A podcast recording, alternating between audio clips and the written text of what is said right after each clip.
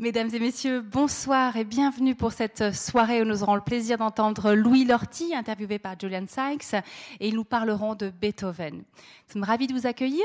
Je me permets de vous annoncer euh, notre prochain rendez-vous, comme d'habitude, euh, et je suis ravie d'avoir euh, un public intéressé par l'art et la culture, puisque la semaine prochaine, et là je vous fais un tam-tam d'enfer, il faut absolument venir, ce sera Nuccio Ordine, qui est un, son nom vous dit probablement rien.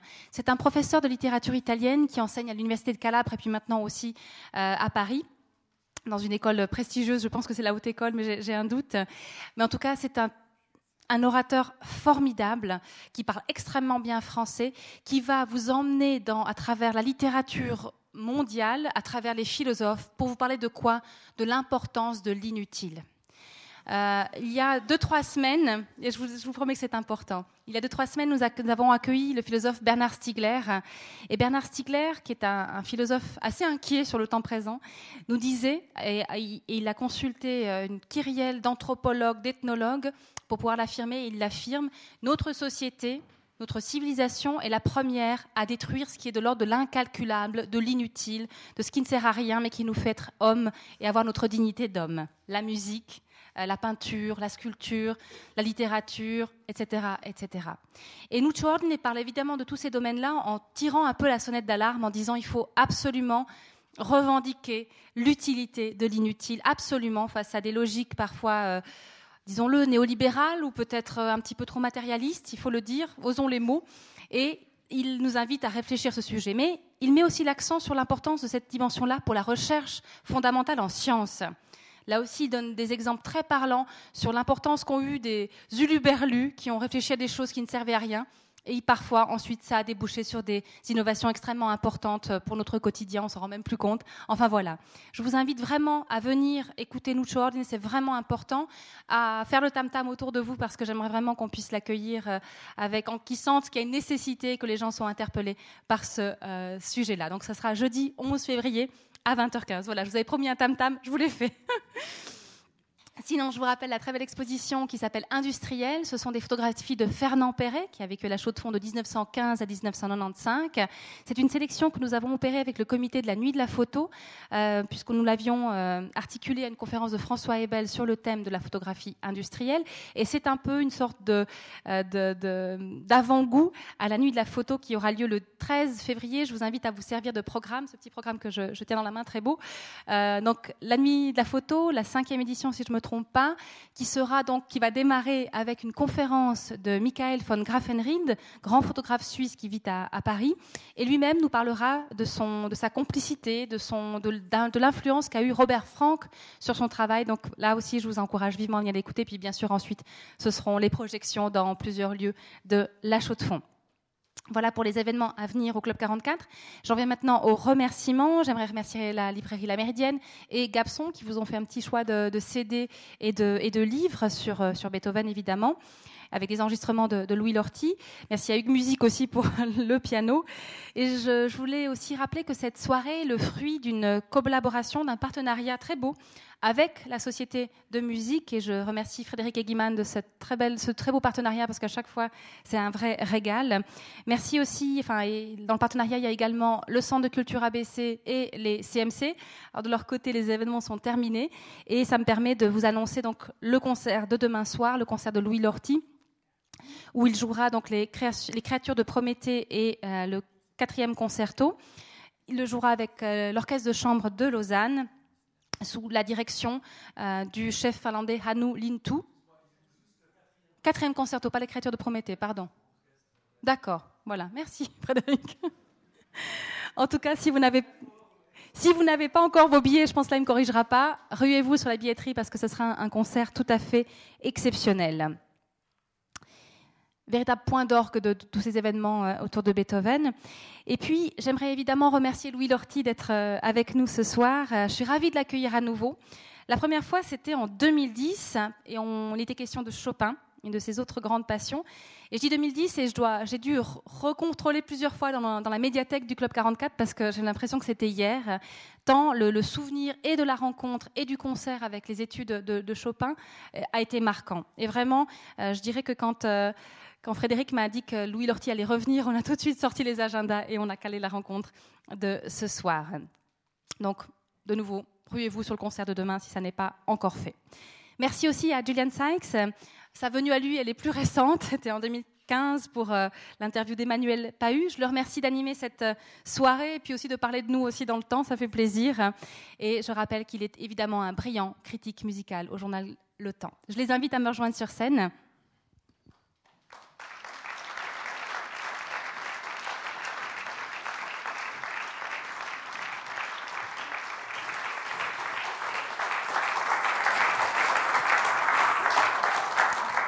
Je leur cède la parole sans oublier de vous souhaiter une très bonne soirée et vous dire à tout à l'heure. Bonsoir. Alors merci, euh, Monsieur Louis Lortie, Bonsoir. de vous prêter à cette conférence. Merci, cher public, d'être euh, avec nous ici. Alors l'intitulé de la conférence, c'est autour de l'univers de Beethoven, chronique d'une interprétation, parce que Louis Lortie fréquente ce compositeur depuis de très longues années. Il a signé une intégrale des sonates de Beethoven qui est parue sous le label Chandos.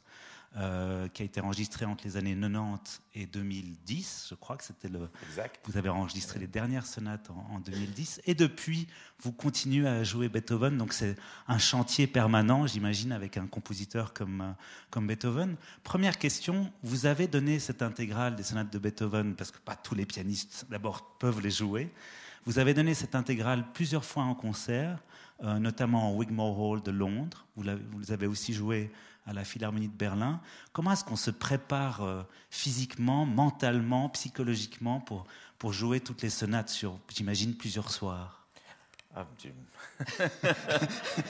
Écoutez, d'abord, euh, la première fois que j'ai fait cette intégrale, elle était beaucoup plus euh, en pièces détachées, parce que j'avais un très fidèle collaborateur, je dirais même, euh, en Italie, où c'est peut-être là où j'ai joué le plus dans ma vie. J'ai développé une espèce de relation particulière avec euh, cet organisateur de concerts qui s'appelle, euh, qui est maintenant à la retraite, mais Carlo de Incontrera.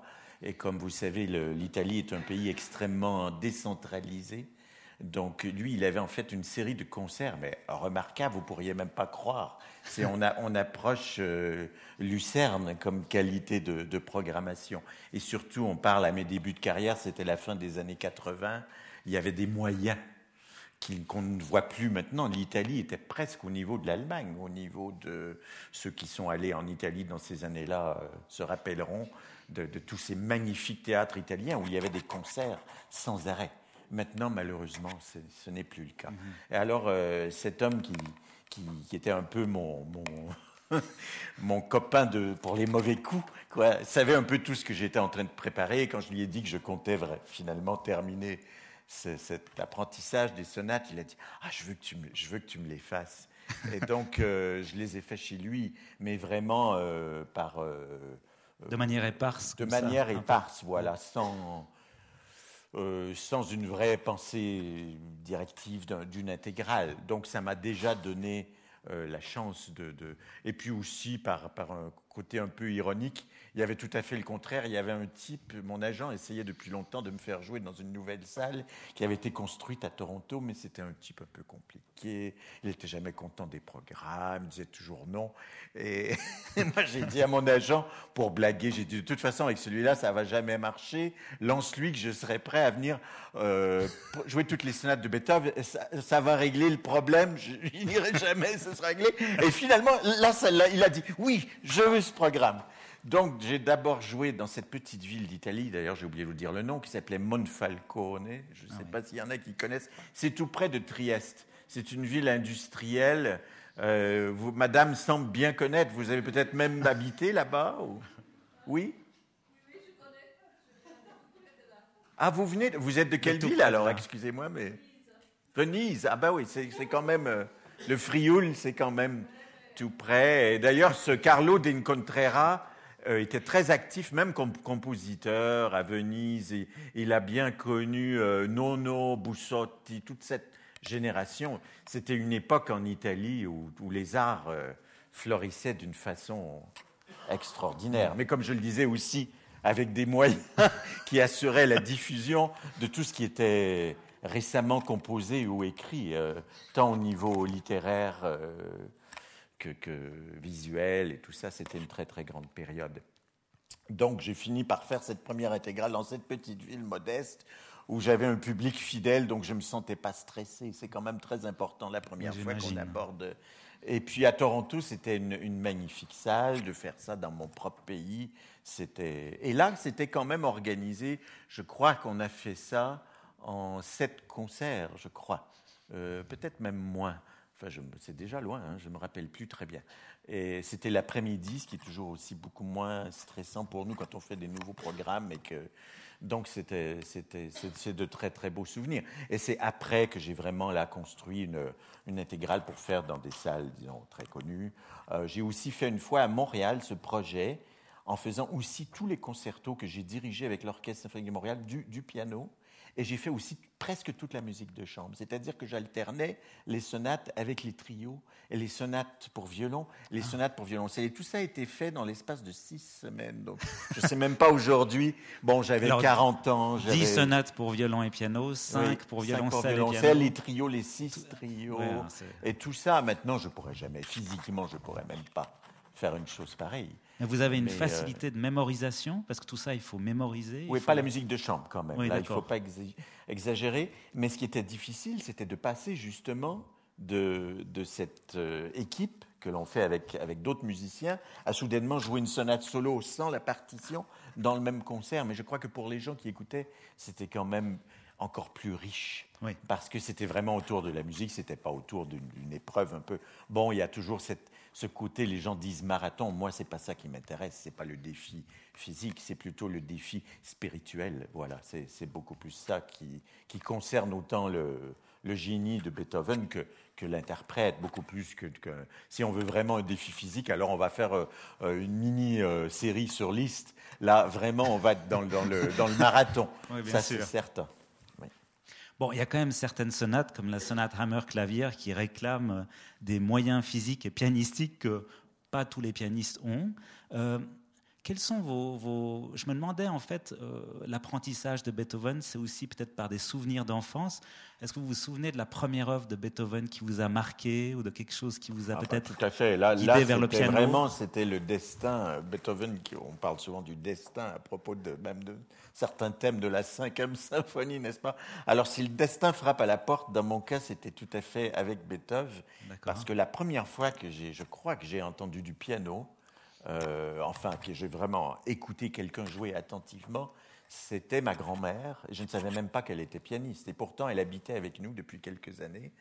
Euh, c'est une histoire assez incroyable parce que mes parents, en fait, ont appris tous les deux un peu le piano comme ça, parce que leurs parents leur ont fait apprendre, ça faisait partie du curriculum, euh, comme ici aussi, j'imagine, à une époque, presque tout le monde de bonne famille apprennent un peu un instrument de musique. C'est formidable d'ailleurs aujourd'hui, on ne peut pas en dire autant. Plutôt l'écoute avec les écouteurs et le, YouTube. Euh, et à cette époque-là, tout le monde essayait au moins de jouer un peu. Et, donc, euh, mes parents avaient un peu appris comme ça, mais je l'ignorais parce qu'on n'avait pas de piano à la maison, qu'ils n'étaient pas nécessairement mélomanes, pas du tout même. Il y avait quelques disques, surtout des chansonniers, des choses comme ça, dans ce qu'on appelait à l'époque un stéréo. Euh, vous vous souvenez de ces meubles? C'était un ah meuble avec. Euh, je me souviens tout petit, je, devais me lever pour, pour, euh, voilà, faire pencher l'aiguille sur le, micro-sillon. C'est aussi des très beaux souvenirs, toutes des choses qui n'est que des, des, mécaniques, des mouvements que l'on n'effectue plus maintenant. Maintenant, on est sur les smartphones, c'est vrai. ouais, voilà, c'est tout à fait autre chose. Ça a moins de charme. Et donc, on, on, habitait avec cette grand-mère qui avait eu beaucoup de problèmes avec son, mariage. Bon, mon, grand-père était très malade à l'époque. Et donc, elle est venue euh, habiter avec nous. J'étais très proche d'elle, comme beaucoup d'enfants qui sont très proches. Euh, euh, de leur grand-mère parce qu'elle avait tout le temps et, si les parents me grondaient, elle, tout était toujours très bien. C'est typique, quoi. Ça aussi, c'est un pattern. Donc, j'adorais cette grand-mère, mais je me suis rendu compte que je ne la connaissais pas vraiment parce que quand on, on est déménagé, à l'âge de 7 ans, mon père avait un, travail, changement. Euh, et donc, on est déménagé à Montréal, parce que pendant quelques années, on était dans une autre petite ville euh, au Québec. Et donc, on est arrivé à Montréal. Et mon père, pour la première fois de sa vie, a pu se permettre une petite maison. Il a acheté une maison. Et il y avait dans cette maison un piano droit, mais qui avait été euh, placé au sous-sol de cette maison avant que l'escalier euh, en colimaçon ne soit terminé. Et après, ils se sont rendus compte que le piano ne pouvait plus sortir. Vous voyez, quand on parle de destin. Donc nous sommes arrivés dans cette maison. Et je me souviens, le premier soir, nous sommes descendus en bas. Et surprise, il y avait ce, petit piano droit qui était là. Et, là, le choc, ça a été de voir euh, ma grand-maman qui s'installe au piano et qui joue. Moi, je ne savais pas. Et je crois que ça faisait quelque chose comme 40 ans qu'elle avait plus joué parce que euh, elle, était, elle avait appris le piano dans les années 20. Elle était née en 1911. Ah, et il y a eu la crise, euh, surtout en Amérique, c'était effrayant, en 1929. Elle avait donc 18 ans. Et elle a dû tout interrompre pour aller travailler parce que son père était un garçon d'ascenseur qui gagnait 11 dollars par semaine. Ah, Donc c'était une famille extrêmement modeste, extrêmement pauvre. Donc ma grand-mère a été aider la famille elle a dû abandonner le piano. Il paraît qu'elle était très douée, qu'on lui avait même offert une bourse pour aller étudier en Europe si elle avait pu. C'est quand même une histoire incroyable. Et moi j'ignorais tout cela, j'avais 7 ans. Donc elle s'installe et qu'est-ce qu'elle joue? Le mouvement lent de la sonate pathétique de Beethoven. Évidemment, je n'avais aucune idée que c'était Beethoven, que c'était mhm. la sonate pathétique, mais j'ai été tout de suite happé, d'abord parce que j'étais tellement proche de ma grand-mère, et c'est comme si soudain elle me dévoilait son âme, parce que c'était finalement peut-être son plus grand secret, le plus grand secret de sa vie, mhm. d'une vie antérieure où elle avait, elle avait été musicienne, ce qui était évidemment sa passion, et tout cela avait été caché. Euh, bon, elle avait vécu un mariage malheureux et, et, tout ça. Et je crois que tout ça s'est miraculeusement exprimé dans cette interprétation euh, hmm. qu'elle a fait de la sonate pathétique. À l'époque, on n'avait pas les smartphones. Mon Dieu, j'aurais bien enregistré tout ça, évidemment. Maintenant, un enfant, tout de suite, il aurait le souvenir de ça. Pour moi, c'est un souvenir intérieur. Parce que euh, après, je, elle a plus voulu, d'ailleurs, elle a plus voulu jouer. Dès que je me suis mis à jouer, elle a dit non, non, non, maintenant je ne peux plus, je n'ai plus le courage. Et elle était tellement heureuse. Finalement, c'était un prolongement de ce qu'elle avait, peut-être des rêves qu'elle avait eus. Je crois qu'il y a sûrement au niveau génétique aussi quelque chose de très fort. Donc, je lui ai demandé évidemment ce qu'elle jouait. Je voulais savoir ce que c'était. Et on a tout de suite parlé de, musique. Il y avait des cahiers qui étaient dans cet assez vieux banc de piano qu'on lève comme ça. Il y avait des cahiers qui avaient été laissés par le, propriétaire. On a regardé, elle m'a montré les notes. Et tout de suite, il y a eu une passion. En deux, trois jours, j'ai appris à lire les notes. Elle était mi-dusée, donc elle s'est dit, s'il est si intéressé, je vais reprendre des vieux contacts. Elle avait évidemment, de son enfance, gardé des contacts. Euh, beaucoup, chez nous, c'était beaucoup les religieuses qui enseignaient la musique. La religion, euh, chez nous, a été... Ah, c'est pas assez bon? Ah, d'accord, excusez-moi. Bon. Alors avec la religion, euh, enfin ceux qui connaissent le Canada, le Canada français, le Québec, savent que nous avons survécu grâce finalement à la religion pour des raisons positives et négatives. Mm-hmm. Quand on sait que les curés faisaient la visite familiale tous les ans pour demander mais pourquoi n'êtes-vous pas enceinte, madame? Euh, Il y avait quand même un peu de cruauté. D'ailleurs, mes grands-mères en ont, en ont un peu souffert. Mais nous sommes encore là et nous avons réussi. Voilà, maintenant nous sommes encore 7 ou 8 millions, grâce peut-être à ces curés. et quelques-uns jouent même Beethoven. Voilà, ah bah voilà exactement. Voilà, donc c'est un peu ce, début euh, avec Beethoven. Et après, évidemment, j'ai eu un professeur très rapidement et, je me rappelle que ce professeur était formidable. Ma grand-mère, évidemment, ne m'a pas envoyé chez n'importe qui. Elle a trouvé une dame qui était, mais alors c'était comme une deuxième mère. Elle avait elle-même d'ailleurs quatre enfants qui, qui jouaient un peu partout pendant que les leçons de piano avait lieu. Donc il y avait une atmosphère incroyable chez cette dame qui était très ouverte et qui n'était pas le, typique prof de piano, premier prof de piano qui dit non, il faut pas jouer ça, c'est pas le moment. Ah, elle était, elle il y avait aucun frein à ma curiosité. Et moi j'adorais lire de la musique. J'ai toujours été un lecteur de musique euh, assidu, donc il y avait des tas de partitions. Je lui demandais est-ce que je peux ramener celle-là avec moi elle disait toujours oui. Elle disait toujours oui. Donc je pouvais, et je me rappelle de ces deux volumes de, de sonates de Beethoven que j'ai ramené à la maison et voilà, ça m'a, ça m'a tenu occupé quand même. j'ai retrouvé évidemment la, fameuse pathétique et, et, plein et, ma grand-mère avait plein de souvenirs. Ma grand-mère, ça c'est bon, je, fais un peu long sur la grand-mère, mais c'est quand même incroyable comme histoire parce que la grand-mère en question, une fois qu'elle elle a commencé à être vendeuse, n'est-ce pas, pour aider la famille. Elle était, je crois qu'elle vendait des bonbons, d'ailleurs, c'est quand même assez incroyable. Matière pour un, chansonnier. Voilà, alors cette, vendeuse de bonbons, évidemment, aimait beaucoup parler avec les gens, elle était très sociable. Et il y a un type qui, je crois que ma grand-mère lui plaisait beaucoup parce qu'il venait, revenait, revenait au comptoir de Bonbon. Et il disait à ma grand-mère Ah, vous aimez la musique Oui, elle racontait un peu qu'elle faisait du piano, qu'elle avait fait du piano. Il dit Vous savez qui est, qui est à Montréal euh, dans quelques jours Elle dit Non, Serge Rachmaninoff. Alors il lui dit Vous seriez intéressé, vous, voudriez venir avec moi au concert Et là, ma grand-mère, évidemment, elle a pâli parce qu'à cette époque-là, une jeune fille de 18-19 ans, évidemment, ne pouvait pas être invitée comme ah, ça par un étranger à un concert. C'était peu, ça ne se faisait pas dans la bonne société. Alors, évidemment, elle est allée trouver sa, sa mère, mon arrière-grand-mère, et lui a raconté presque en pleurs cette histoire parce qu'elle savait que ce serait non. Eh mhm. bien, mon arrière-grand-mère a dit quelque chose d'incroyable pour l'époque. Elle a dit Antoinette, ma grand-mère s'appelait Antoinette, c'est un nom extraordinaire aussi. Eh, Antoinette, tu vas aller au concert. Je ne te demande qu'une chose ton père ne doit jamais le savoir. Donc, elle est allée à ce concert et elle a entendu la première mondiale des variations Corelli de Rachmaninoff. Ah, incroyable. parce que la première fois qu'il les a jouées, c'était en 1930 ou 31 à Montréal. Rachmaninoff live. Alors j'ai évidemment posé beaucoup de questions sur ce concert. Je lui ai dit mais comment jouait-il au fond Rachmaninoff? Ah Elle a dit tout d'abord il est entré sur scène et elle a dit je n'ai jamais vu un homme avec une allure aussi triste. On, avait l'impression qu'il qu'il avait le poids de la tristesse de l'univers sur ses épaules. C'est quand même extraordinaire. Mhm. Et elle a dit, mais tu sais, tout sonnait comme du Rachmaninoff. Il a joué la, sonate funèbre de Chopin et ça semblait du Rachmaninoff. Et j'ai trouvé ça incroyable qu'il dise ça. Parce que ceux qui connaissent cette deuxième sonate, avec ce final euh, bon, on ah là, on est déjà loin de Beethoven. On reviendra à Beethoven. C'est un peu votre faute de me poser des questions. oui, bien sûr. Ouais. Prête à développement. Donc, je ne sais pas si vous connaissez ce final de Chopin, écrit par Chopin, mais ça fait penser à un certain compositeur russe de, beaucoup plus tard. Quoi.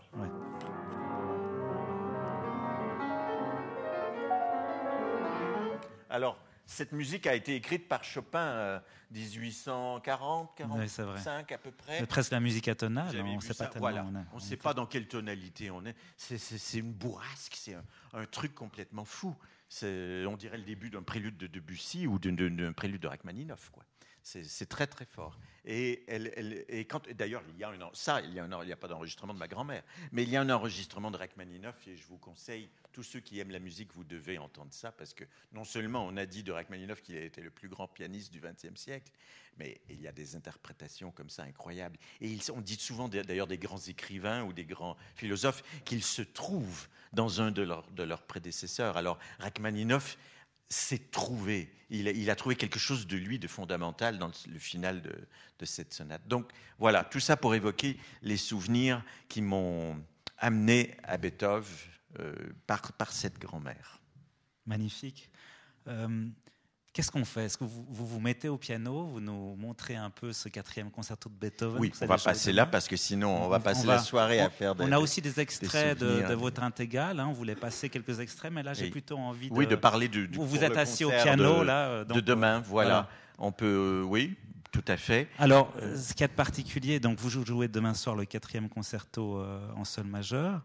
Euh, on sait qu'il y a cinq concertos chez Beethoven. Hein, les deux premiers qui sont plutôt de jeunesse, euh, d'ailleurs qui ont le deuxième a été écrit avant le premier, le deuxième qui est plutôt mozartien, le premier qui a déjà euh, qui est en ut majeur, qui a déjà des proportions beethoveniennes, un peu comme les premières sonates pour piano, qui sont déjà de format assez large.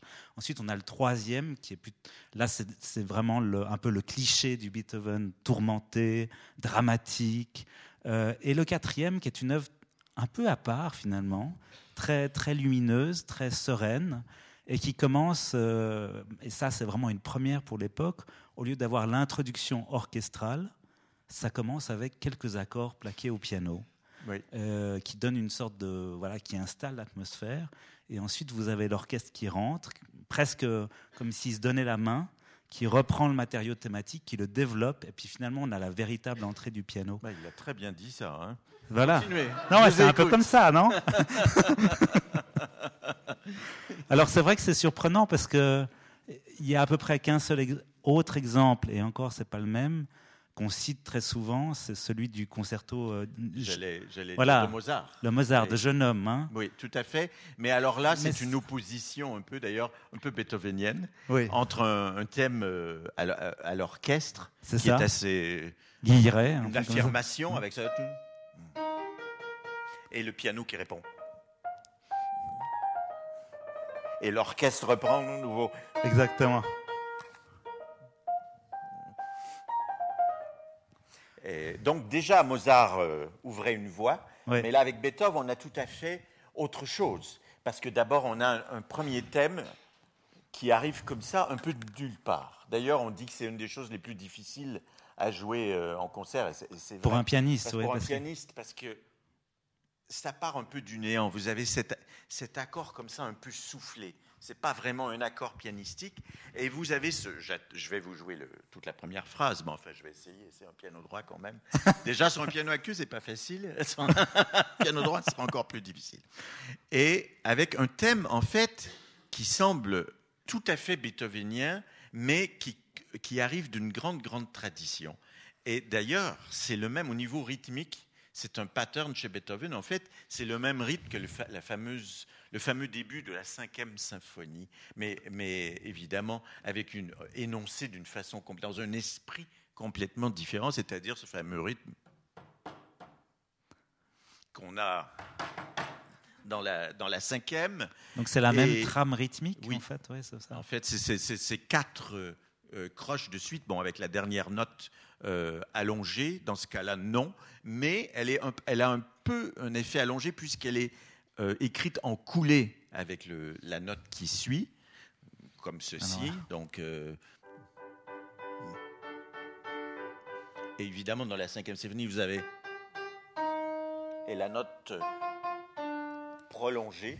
Oui. Mais vous- même dans le, mais il y a des passages dans le concerto de toute façon où cette note aussi euh, est parfois prolongée à la fin. Enfin, on verra, plus tard. Mais ce qui est intéressant, c'est que l'atmosphère, le, je dirais, on dirait, le mot allemand n'a jamais été traduit, comme vous le savez, le mot affect, qui était que tous les, les compositeurs de cette époque-là utilisaient, Haydn, Mozart, Oui. c'est-à-dire l'atmosphère. Mais c'est très difficile. à- Vous avez une meilleure, vous qui êtes suisse, peut-être vous avez une meilleure traduction ou quelqu'un ici le mot euh, qu'on écrit, la je couleur. crois, A F F E K T en allemand. C'est un peu la couleur émotionnelle. Oui, quelque pas. chose comme ça. Voilà, Ah. c'est très très difficile à, à traduire parce que au fond Mozart avait déjà beaucoup utilisé et d'ailleurs on a ce même rythme dans la, la Marseillaise. Oui, parce qu'il y a des thèmes chez Mozart qui ressemblent un peu à la Marseillaise. D'ailleurs, on s'est demandé si Mozart n'aurait pas été influencé. En fait, on pourrait même faire, j'imagine, une étude musicologique pour comprendre pourquoi ce rythme était si populaire à cette époque. Était-ce lié à la Révolution française? Ce serait quand même une recherche intéressante, parce qu'on parle 1900 1789, la Révolution française. Mozart meurt en 1791, Beethoven est né en 1770. Donc, vous avez par exemple dans le concerto Köchel 503 que Beethoven évidemment connaissait, il connaissait tous les derniers concertos de Mozart, un deuxième thème qui va comme ceci. Ah oui, c'est juste, oui. Hein? On est, on est, qu'est-ce que c'est? C'est le début, carrément le début de la Marseillaise. Oui, c'est vrai, ça. Et c'est écrit vraiment à la même époque. Donc euh, c'est quand même assez incroyable. Et même avant, vous avez déjà dans, dans le- un concerto aussi en do majeur. Et n'oublions pas que le concerto de Beethoven est en sol, donc à la dominante. Donc c'est très très très très proche. En fait, si Beethoven l'avait écrit en do majeur, on, on l'aurait accusé presque d'avoir De plagiat? Oui. Ah oui. Vous avez aussi même dans le 415 un, un concerto euh, qu'on l'on entend malheureusement presque jamais. Euh, vous avez aussi. euh, vous vous rappelez de Ah oui, ce à second thème? Donc vous avez souvent cette petite cellule déjà chez Mozart. Et euh, donc c'est pas surprenant que Beethoven la reprenne, mais on la reconnaît pas parce que énoncé comme ceci, ça a tout à fait une couleur différente.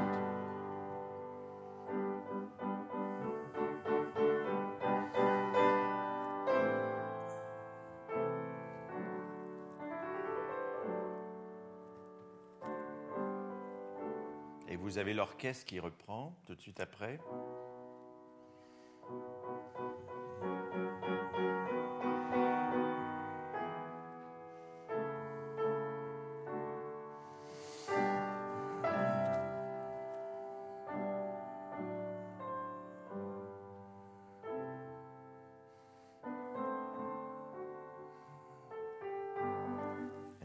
Etc.. Quand même, ces deux phrases de musique, on peut, nous, on peut parler pendant des heures, mais ça, ça c'est quand même en quelques mesures. Excusez-moi, mais moi, je joue ça depuis 40 ans, mais je suis toujours hmm. aussi ému et aussi sidéré de, de ces phrases. C'est quand même extraordinaire. Surtout quand on connaît Mozart, Bach avant, personne n'avait eu cette élasticité. Mhm, mhm. Voilà. Il prend ces cellules et vous avez vu l'élasticité. D'abord, il écrit Allegro moderato. Je crois qu'on voit jamais ça dans les concertos de Mozart, dans les premiers mouvements.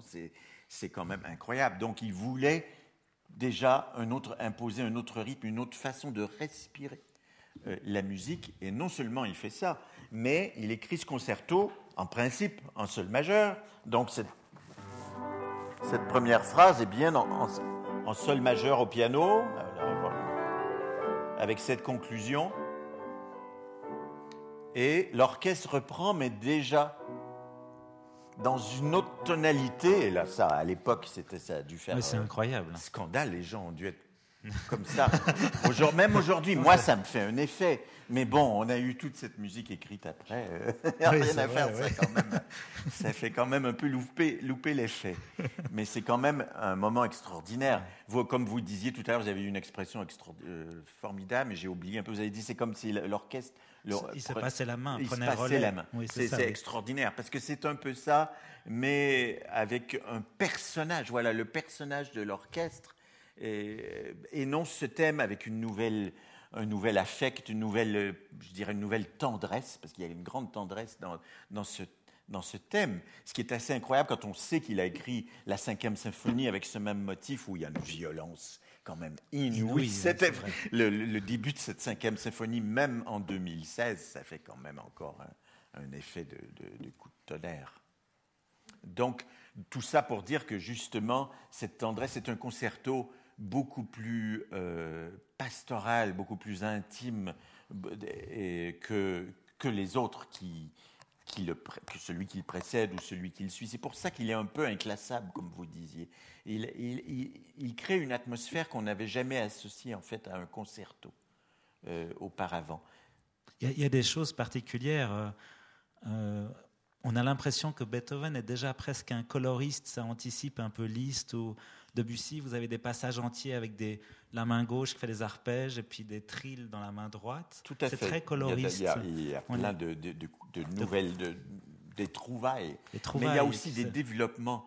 Euh, autant il a été euh, pigé consciemment ou inconsciemment chez les, gens qui l'admiraient, comme, comme Mozart ou Haydn, autant il il, déjà, il a un pressentiment de ce que seront ses... Les dernières, les, dernières œuvres Les dernières œuvres, mais aussi les compositeurs qui seront là après lui. Par exemple, Brahms. Moi, j'entends beaucoup de Brahms dans ce concerto, surtout dans le, dans le développement où vous avez euh, des, figures de style qui sont déjà tellement euh, en avance sur son temps. Par exemple, ça.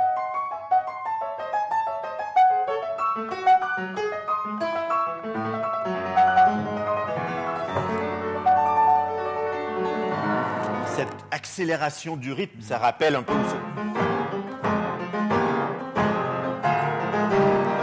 le, deuxième concerto de Brahms. Donc c'est très très très fort comme, comme extension du, du, langage.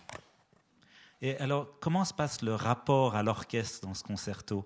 Le premier mouvement, on a l'impression que le piano et l'orchestre sont plutôt en harmonie, bien que dans le développement, vous disiez c'est plutôt brahmsien. Et, le mouvement lent est une chose très spéciale. Euh, sauf erreur, il a écrit en mi mineur. Et, euh, là, c'est un peu le, combat de David contre Goliath. Est-ce oui, on, a, ça, on a toujours. C'est tellement impressionnant. On essaie évidemment de trouver une trame. On a toujours. Euh, on essaie de trouver. C'est très poétique, donc ça suggère des images. Oui, il y en a qui ont parlé de la colère des dieux, presque une, comme si c'était une pièce, un mouvement d'inspiration grecque, presque avec du théâtre grec, parce qu'il y a cette, euh, cette espèce de, On sent cette, ce sens du drame. D'ailleurs, on peut penser presque à Gluck au début de ce. Il y a un ah côté comme ça, presque néo-baroque, dans la façon d'écrire pour l'orchestre au début, en, en octave, comme ça, sans harmonie.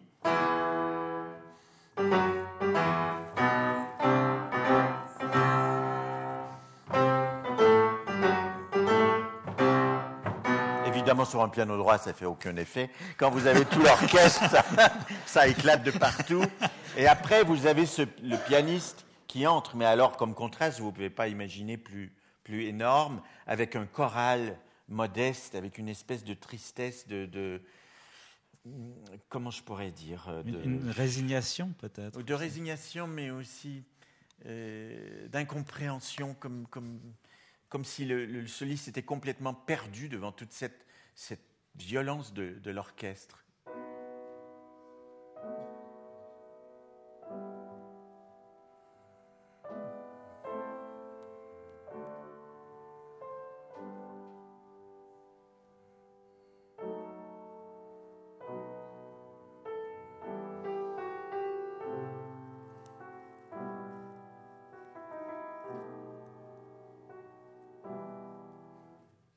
L'orchestre reprend à nouveau.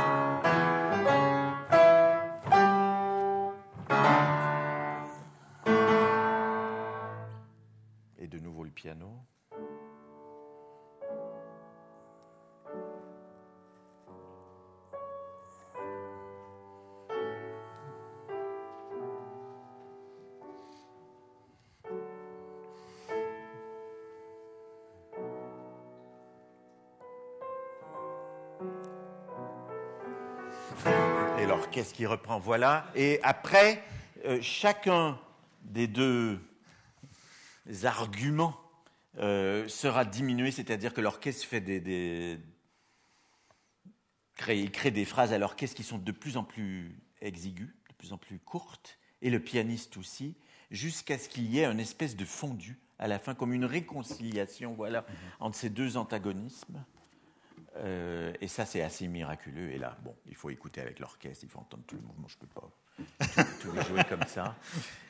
Et, et donc, ça, c'est un, un moment assez miraculeux. Mais pendant que je jouais, j'étais en train de me dire que sûrement, on parlait tout à l'heure des gens qui ont connu les années 70 ou 80, et ceux qui connaissent bien, parce qu'après tout, on parle d'interprétation ce soir. Moi, je ne suis pas un vrai musicologue. Et donc, euh, ceux qui auront entendu ce concerto il y a 50, 60 ans, ou les enregistrements, parce qu'heureusement, on a plein d'enregistrements de cette époque, euh, remarqueront qu'ils auront peut-être entendu le début de ce mouvement-là beaucoup plus lentement. Beethoven a indiqué andante con moto. Mais évidemment, au XIXe siècle, je crois que l'idée d'un mouvement lent, de cette opposition euh, si intense, on voulait exagérer ces effets. Et puis plus on joue une pièce, n'est-ce pas, plus on a l'impression qu'il faut en rajouter. Donc on était arrivé, si vous écoutez la plupart des enregistrements des années 60, vous allez entendre plutôt ce tempo.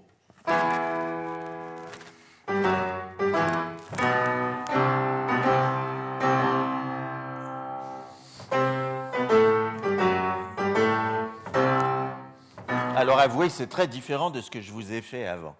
Mais depuis qu'on a eu toute cette euh, découverte de ce qu'on faisait à l'époque, on a maintenant depuis longtemps essayé de jouer sur les instruments d'époque, on connaît mieux les pianofortes de, l'époque de, Beethoven, on sait ce que ces instruments pouvaient donner, on comprend mieux le rapport de cette musique aussi, avec, je parlais de Gluck, ou de musique du passé qui ont informé ce que, ce que Beethoven faisait. Et on, évidemment, au, 19e siècle, ça n'intéressait personne. On n'avait aucune approche historique comme ça, ou même au début du 20e siècle. C'était l'émotion pour l'émotion. Remarquez qu'aujourd'hui, on a aussi des gens qui, sont, qui versent là-dedans, malheureusement. Et, euh, mais c'est très bien parce que j'ai rencontré le chef ce matin pour la première fois. Et évidemment, je ne dis rien parce que c'est lui qui commence ce mouvement-là. Donc, je ne peux imposer ma vision à personne. Mais il avait aussi cette vision plus moderne, c'est-à-dire plus, je crois, plus ancienne. Et donc, euh, Plus aurez- authentique, hein. Oui, je crois. ça, ouais. Plus authentique. Je crois que ça fait beaucoup plus d'effet aussi. Euh, et c'est plus juste. Mais voilà, donc c'est complexe. Mais j'ai eu des chefs qui faisaient très bien dans le style des années 60-70. Et évidemment, moi, je varie ma façon. Évidemment, si j'ai eu ce type de tempo un peu plus, je dirais, gras, plus pesant, avec euh, plus de... Voilà, plus de gras. D'ailleurs, aujourd'hui, on parle de manger tout à 0 et 2% Donc voilà, c'est un peu dans le même. Donc si le chef me fait...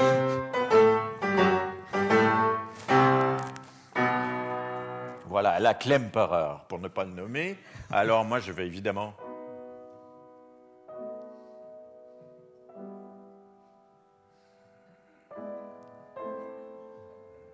je modifie complètement. Mais, mais il y a un rapport.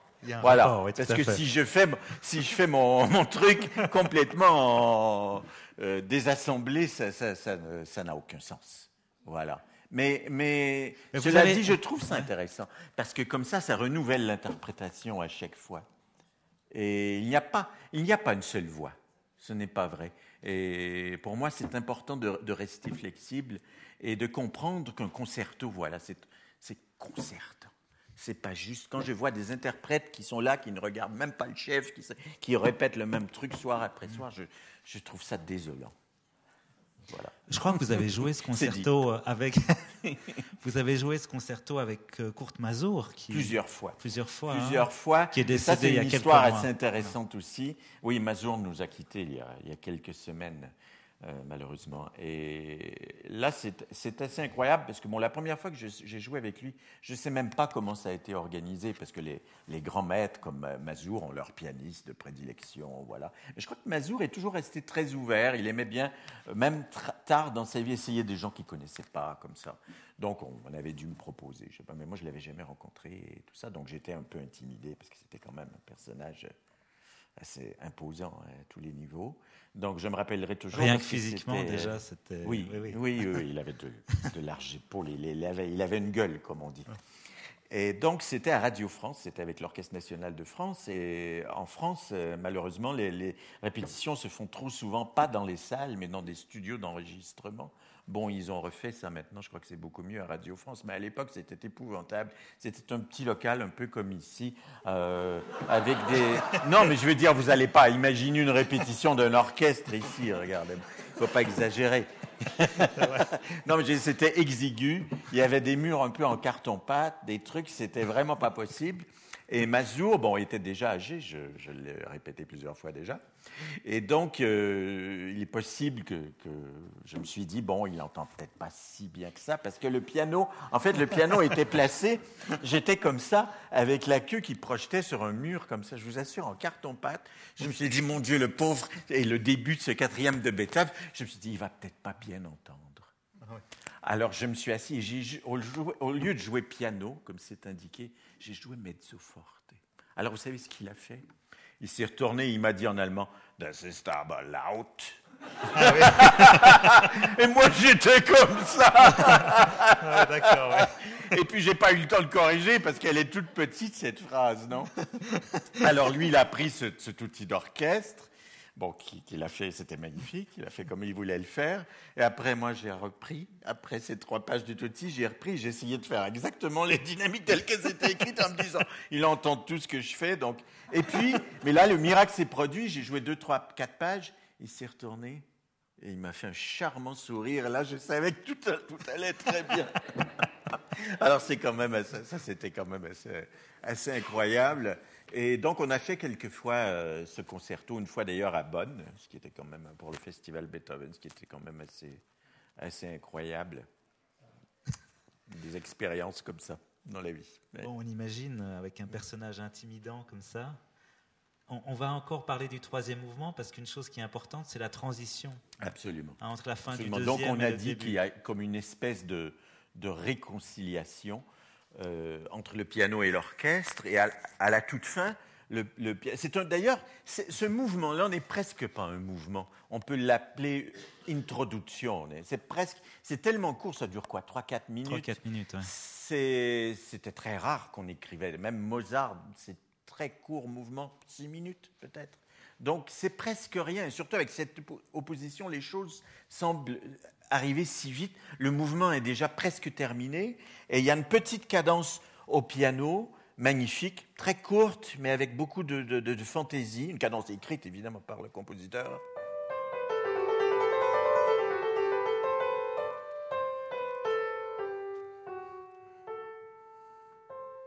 et deux accords qui nous, qui nous préparent au retour. On ne sait pas si ça va être le, même, le thème du début, à l'orchestre qui fait. Pardon, il y a une note, les pianos droits. Bon, excusez-moi. J'essayais de jouer doux pour que, au cas où Mazur soit là. Voyons.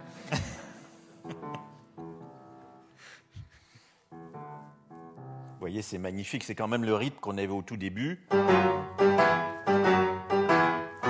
Mais en pianissimo par les basses.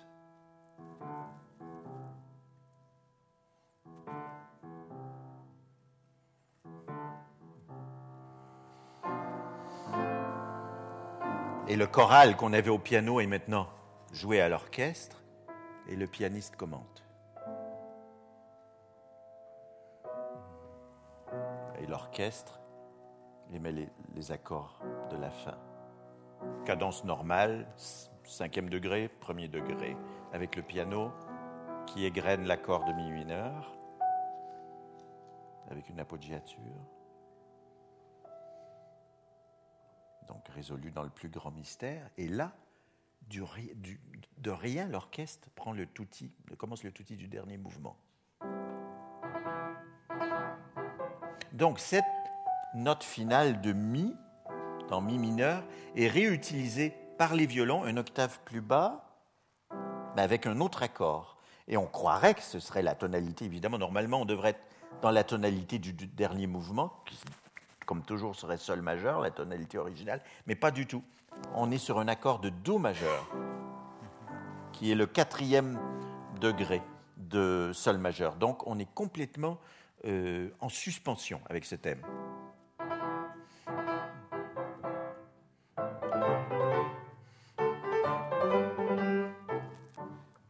Ah, et finalement, on a cet accord de sol majeur, et le piano reprend et varie, mais aussi en partant du quatrième degré, alors qu'il aurait dû faire.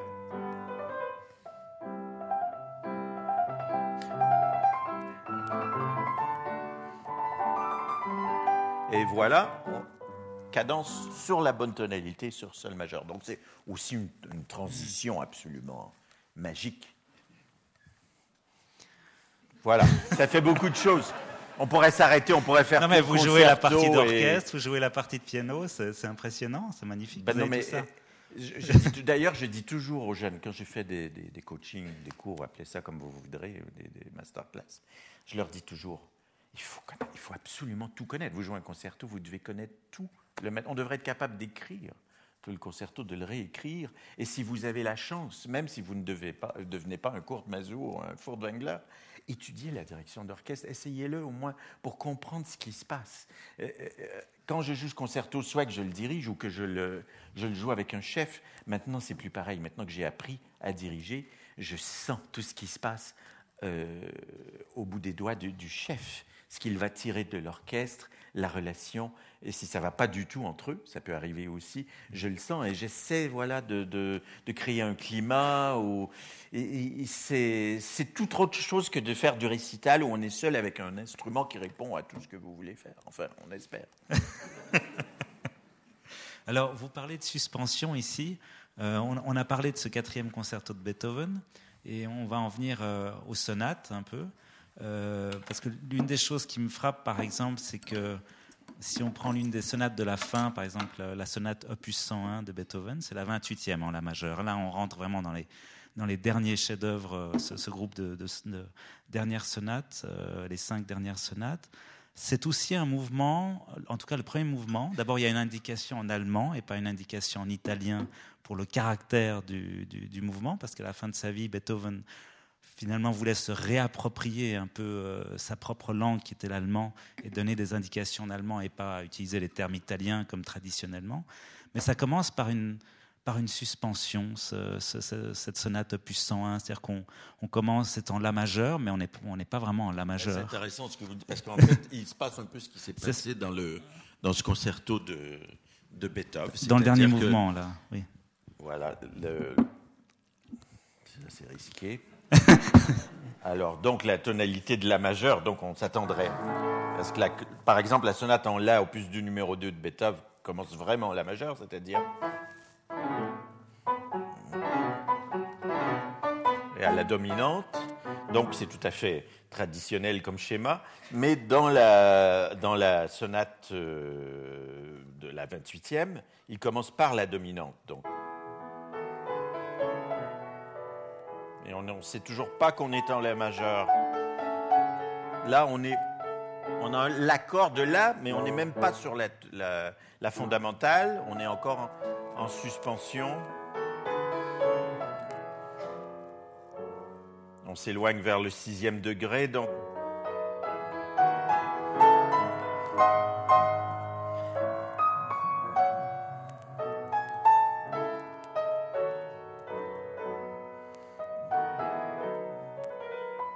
il invente même Wagner. N'est-ce pas C'est vrai, Le fameux gruppetto de Tristan. Oui, c'est ça. D'ailleurs, Wagner adorait l'opus 101. C'est vrai Il a ah glorifié. Absolument.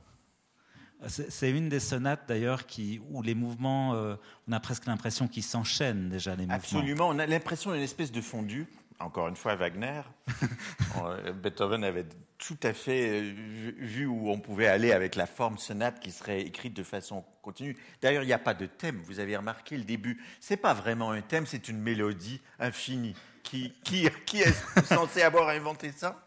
Je crois que c'est déjà Beethoven.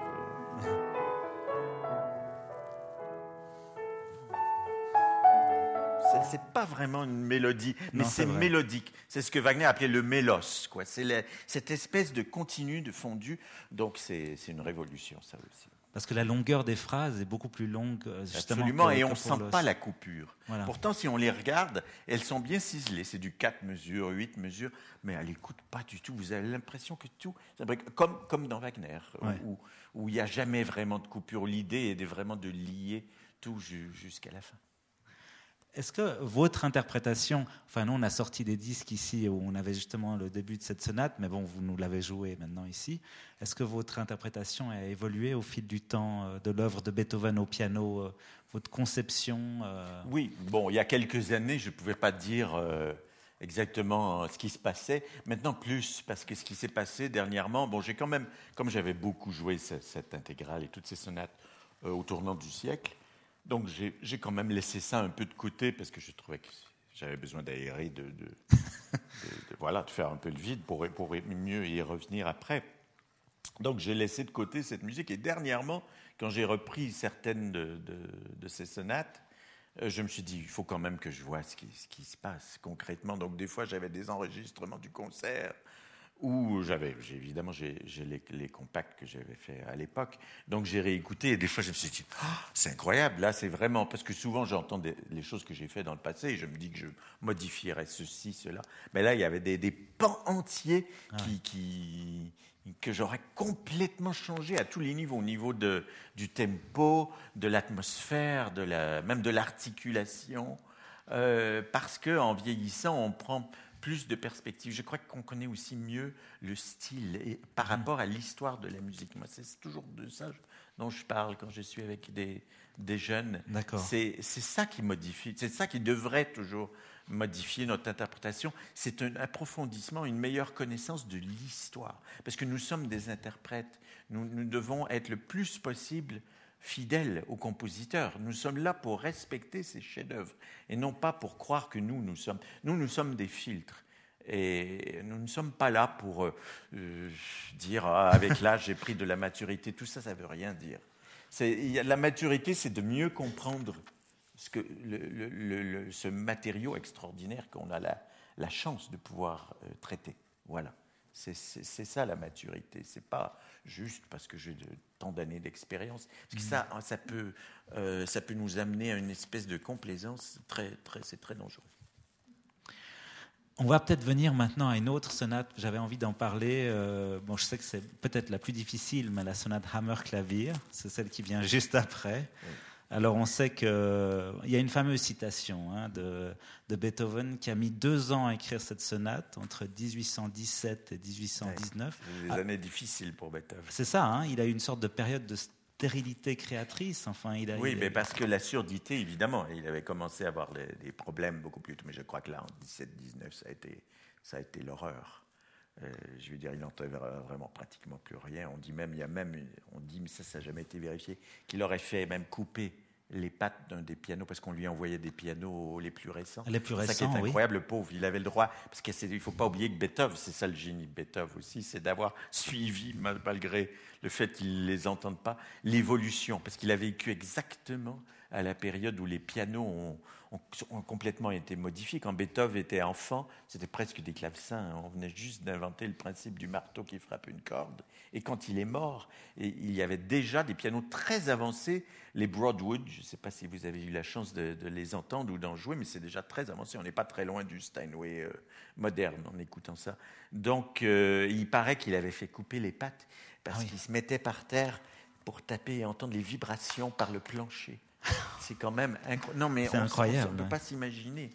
C'est une chose de parler du mythe, du génie qui souffre et tout ça. Mais juste cette image physique de, de, de, pouvoir, et, pouvoir entendre quelque chose, alors qu'il avait toute cette imagination harmonique. Mais, mais ça dépasse euh, ce qu'on peut percevoir. Mais est-ce qu'on peut imaginer que c'est Enfin, c'est peut-être un paradoxe, c'est presque grâce à ça qu'il est allé aussi loin dans l'écriture. c'est ça, le, le côté expérimental. c'est qu'on ne peut pas savoir. Par exemple, toute cette amère clavier est écrite euh, par tierces descendants. Par exemple, tout le développement du, du, du premier mouvement, c'est des comme un cycle, je dirais presque infernal, de tierces qui descendent sans arrêt, sans arrêt. Et on sait que le romantisme Dieu sait si ça a été important pour Schubert. Tout est en rapport de, tierces d'ailleurs. On l'avait déjà quand je vous ai joué tout à l'heure ça. En sol et que l'orchestre reprenait en si majeur. C'était une révolution. Personne n'avait osé penser ça. Une modulation par tierce. Oui, hein, mais là, on avait, on avait, toute une phrase en sol, toute une phrase en si. Le rythme où ça se passe est quand même un rythme euh, je dirais, où on peut prendre les choses, on, peut, on a le temps de les absorber. Mais dans la Hammer Clavier, c'est une rafale de glissades de tierces. D'ailleurs, euh, je, je pensais ça parce qu'il vient juste de, nous quitter, c'est Boulez, adorait la Hammer Clavier. Il disait que pour lui, c'était peut-être la, la, plus grande œuvre révolutionnaire jamais écrite. Imaginez Boulez qui tapait sur tout.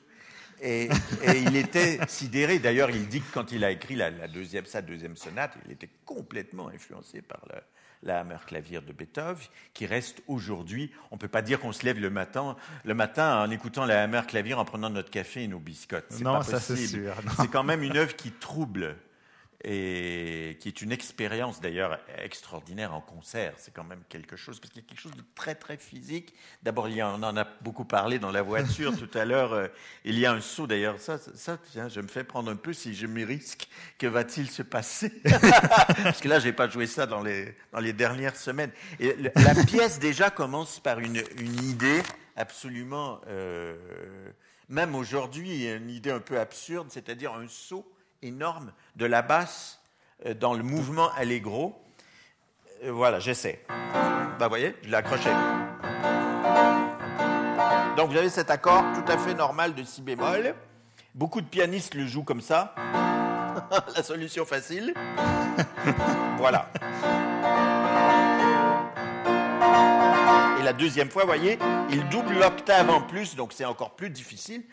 Et tout ça écrit au début du 19e siècle alors que c'est un, geste, une, entrée en matière qui, musicalement et physiquement, est une chose euh, redoutable. Hein, redoutable. Donc euh, voilà, on peut imaginer Bartok avoir une idée comme ça, mais Beethoven déjà. Donc c'est très très très très fort. Vous voulez vous écouter là-dedans euh, dans votre enregistrement? On si pourrait. Vous voulez, écoutez, je vous ai dit que vous aviez carte blanche pour.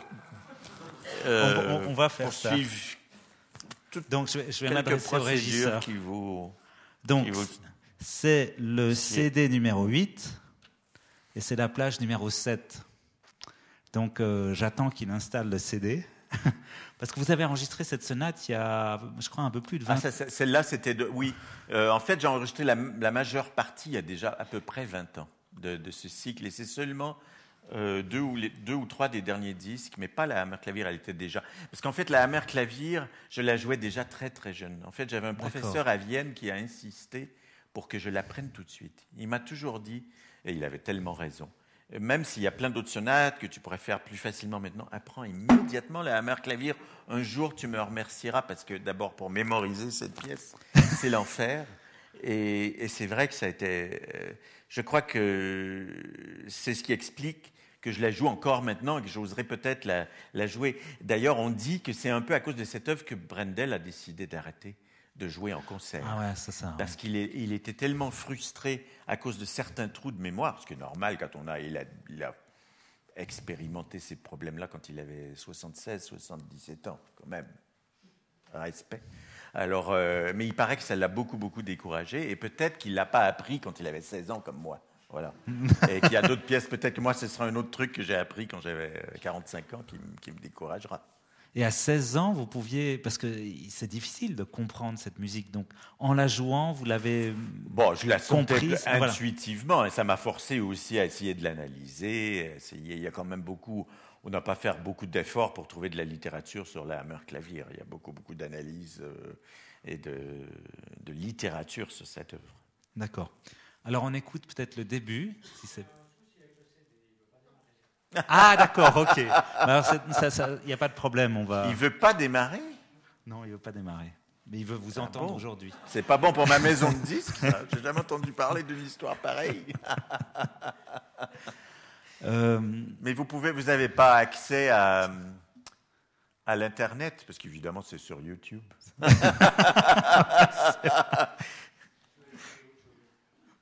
non, mais on va passer Oui. peut-être. On pourrait parler, parce que je, voulais euh, parler aussi du développement de cette sonate. Alors, je vais peut-être pas vous demander de le jouer forcément, mais il y a une fugue hein, dans le développement. On est, on Oui, est- il y a plein fuga- Il y a un d'éléments fugato. euh, Il y a plein d'éléments fugués. En fait, on retourne oui, un peu. C'est du langage baroque, ça.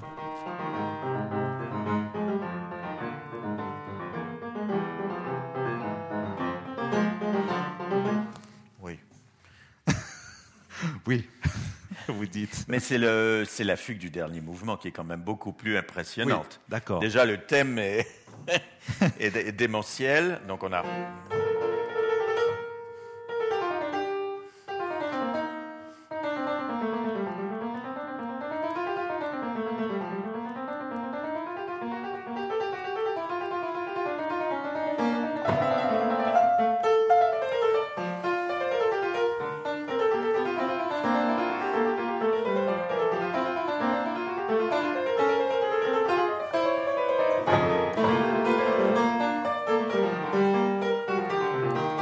là, il ne fait que se réchauffer. Il Et après, ça c'est rien, c'est juste une petite euh, élaboration. Et après, ça explose de toutes parts. euh, Dans... Oh, pardon. Ça explose de toutes parts dans toutes les tonalités. Ah, ça fonctionne de nouveau. Ça marche là? Ah, vous l'avez eu?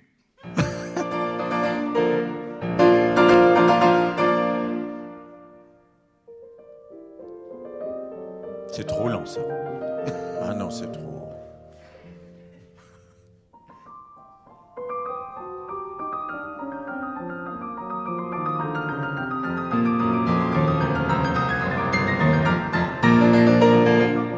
Bon, ça va. Ah, c'est- non, non, mais c'est- que, vous voyez, euh, c'est très difficile. Il y a tellement d'éléments dans Beethoven. On parlait du, du lyrisme du quatrième concerto. Et ce qui a, ce qui a, ce qui a changé définitivement avec cette, cette hammer clavière maintenant, c'est que je, je vois des oppositions beaucoup plus énormes entre les passages euh, violents et les passages euh, Lyrique. lyriques. Ou chanter. Et je crois aussi un autre, euh, un, un autre, je dirais une autre, comment on dirait ça? Je vais pas. Là, j'allais presque utiliser, je crois, un anglicisme trap, une, Un une- piège. un piège, oui. Voilà, qui serait de, lorsqu'on a un thème un peu plus lyrique, d'étirer beaucoup le tempo. Voilà, de pas changer. Je crois que c'est encore plus fort si quand on arrive. Voilà, ce que je fais dans l'enregistrement, c'est que je crois que j'ai le bon tempo pour le début, avec. euh, Mais dès que j'arrive au passage lyrique, je ralentis un peu. Alors que j'aurais pu continuer.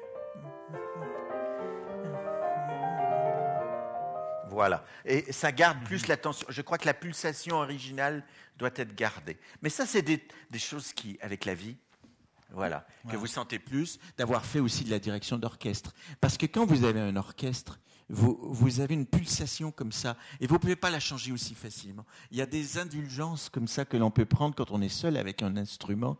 Qui, d'ailleurs, souvent j'arrête les, les jeunes et je leur dis, oh, ce que vous faites, est-ce que vous croyez que- qu'avec un orchestre ou même vous mettez trois personnes ensemble, impossible d'imaginer une chose pareille. C'est même plus un roue bateau, c'est, un truc que que l'on trafique et qui n'est pas euh, naturel vu comme un truc d'ensemble. Et même dans l'ensemble d'une, œuvre, voilà, il faut savoir garder une pulsation, mais aussi quand vous abordez tous les styles. Moi, j'aborde presque trop de styles. Si vous jouez beaucoup Chopin, par exemple, dans Chopin, il y a des, des élargissements comme ça qui sont permissibles et qui font partie du style, parce que c'est le bel, influencé par le bel canto. Par, c'est au niveau historique, c'est complètement autre chose. Ouais. Donc il faut faire très attention. Quand vous arrivez dans Beethoven, il faut un autre euh, état d'esprit. Cette fugue, effectivement, elle, elle dure, elle dure quoi Une quinzaine de minutes, j'imagine euh, enfin, oui, enfin, elles sont durées d'une éternité pour celui qui l'a joué. euh, Tout ça après un mouvement lent qui dure aussi une éternité.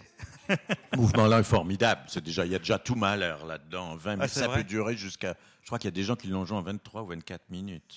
ça passe de. Il y a des tempi, soit de 16 ou 17 minutes à 24 minutes. C'est quand même incroyable comme différence. Selon comment on le sent ou comment, euh, comment on l'aborde. Je dois dire d'ailleurs que ça, ça, reste un mystère. On ne peut pas dire que c'est mieux à tel tempo ou à tel autre. Il y a vraiment. euh, c'est tellement difficile à, situer ce mouvement, c'est tellement visionnaire au niveau du, de la respiration, c'est quelque chose. euh, c'est quelque chose même à la fin de mon existence, je serais encore complètement dépassé par un mouvement j'imagine c'est assez difficile à interpréter, à, à- à- enfin parce que y a la forme est tellement grande. Enfin, c'est- on est dans la mélodie infinie déjà. Là. Oui, oui, il n'y avait, jamais eu, d'ailleurs, depuis, il n'y a jamais eu non plus des mouvements, un mouvement lent de sonate qui soit aussi euh, étendu, aussi large. On est comme dans une symphonie euh, euh, post-romantique, là. C'est Bruckner, malheur. D'accord. Il n'y a pas en sortir. Ouais. Alors, après cette sonate Hammer-Clavier, il y a les trois dernières sonates euh, que Beethoven a. Je ne sais pas s'il les a écrites plus ou moins en même temps. Enfin, Oui, assez. Vous avez tout Assez à fait. oui, proche, hein, je 109, crois. 110, 111 à peu près à la, à la même à la même période. Et euh, Mais elles sont complètement complètement différentes. elles sont complètement différentes, c'est ça, parce qu'il Mm. fait exploser la forme dans la Hammer-Clavier, qui fait peut-être 45-50 minutes. Hammer-Clavier, ça veut dire piano forte. hein. Et d'ailleurs, je voulais juste donner la citation de Beethoven qui avait dit, qui avait conscience que son œuvre était difficile. Vous avez joué le début de la fugue avec un sujet qui dure. euh, je sais pas, une minute, je sais pas combien, euh, 30 secondes ou 45 secondes. Enfin, enfin, plusieurs mesures, je plusieurs crois mesures. 16 mesures ou quelque chose comme ça. ouais, 12 mesures, 16 mesures. et qui a dit, euh, qui a dit, voilà une sonate qui donnera de la besogne au pianiste quand on la jouera dans 50 ans. Ah, je savais pas qu'il avait qu'il avait dit ça. Donc déjà, il se disait, donc déjà, elle était réputée injouable à son Mhm. époque, et il disait, dans 50 ans, peut-être ils vont pouvoir commencer à la jouer. Bah, c'est à peu près ce qui s'est passé parce que Liszt, je crois, a été le premier euh, à la jouer un peu partout dans toute l'Europe. Il était probable- probablement le seul à cette époque-là qui pouvait la jouer. Et après, euh, le célèbre gendre de Liszt, euh, Hans von Bülow, Oui. l'a aussi joué. Et lui, non seulement il jouait la 111, mais il jouait les cinq dernières sonates dans un récital comme ça. Ah Ce qui à l'époque était quand même, euh, ce qui était quand même énorme. Mais évidemment, à cette époque-là, les gens avaient beaucoup plus de ce qu'on appelle la, la possibilité de concentration. Il paraît que ça disparaît de plus en plus. Alors, euh, les gens pouvaient aller à un récital et écouter trois ou quatre heures de musique comme ça. Ça leur semblait normal. Aujourd'hui, vous faites deux heures et les gens se retournent. D'ailleurs, j'avais vu que le, euh, le programme, en fait, de, de- quand le quatrième concerto pour piano de Beethoven Ah a oui, joué, c'est Beethoven hein, qui jouait. Il était déjà très atteint, euh, je crois. pas qu'il ait joué le quatrième Moi, j'ai- concert. Je ne vais pas vous contredire. Ah, peut-être pas. Mais je crois que le dernier, c'était le troisième. D'ailleurs, il y a une histoire extraordinaire du, Ah oui. du troisième. Était, il était beaucoup trop sourd au moment du quatrième. Euh, c'est peut-être, par contre, il a peut-être dirigé avec un de ses élèves qui y jouait, mais je sais qu'il n'a pas joué. C'est le troisième. Et c'est son élève Ferdinand Ries qui tournait les pages. Mais écoutez bien, ça, il a joué le troisième. Pour le troisième. Et oui, mais ils n'avaient rien préparé. Évidemment, l'élève arrive, il s'attend à tourner les pages d'une partition normale avec des notes. Et il a dit Mon Dieu, c'est pas possible. Quand il a vu ça, il a dit Mais il n'y a pas de notes là-dessus. Il y avait que des griffonnages comme ça que seul Beethoven pouvait comprendre. Et Beethoven s'énervait parce qu'il savait pas contourner les pages et il, il le regardait comme ça, comme s'il était un imbécile. Il a dit qu'il n'a jamais été aussi terrible. terrorisé dans sa vie Ah, que lorsqu'il a dû tourner les pages pour, pour Beethoven.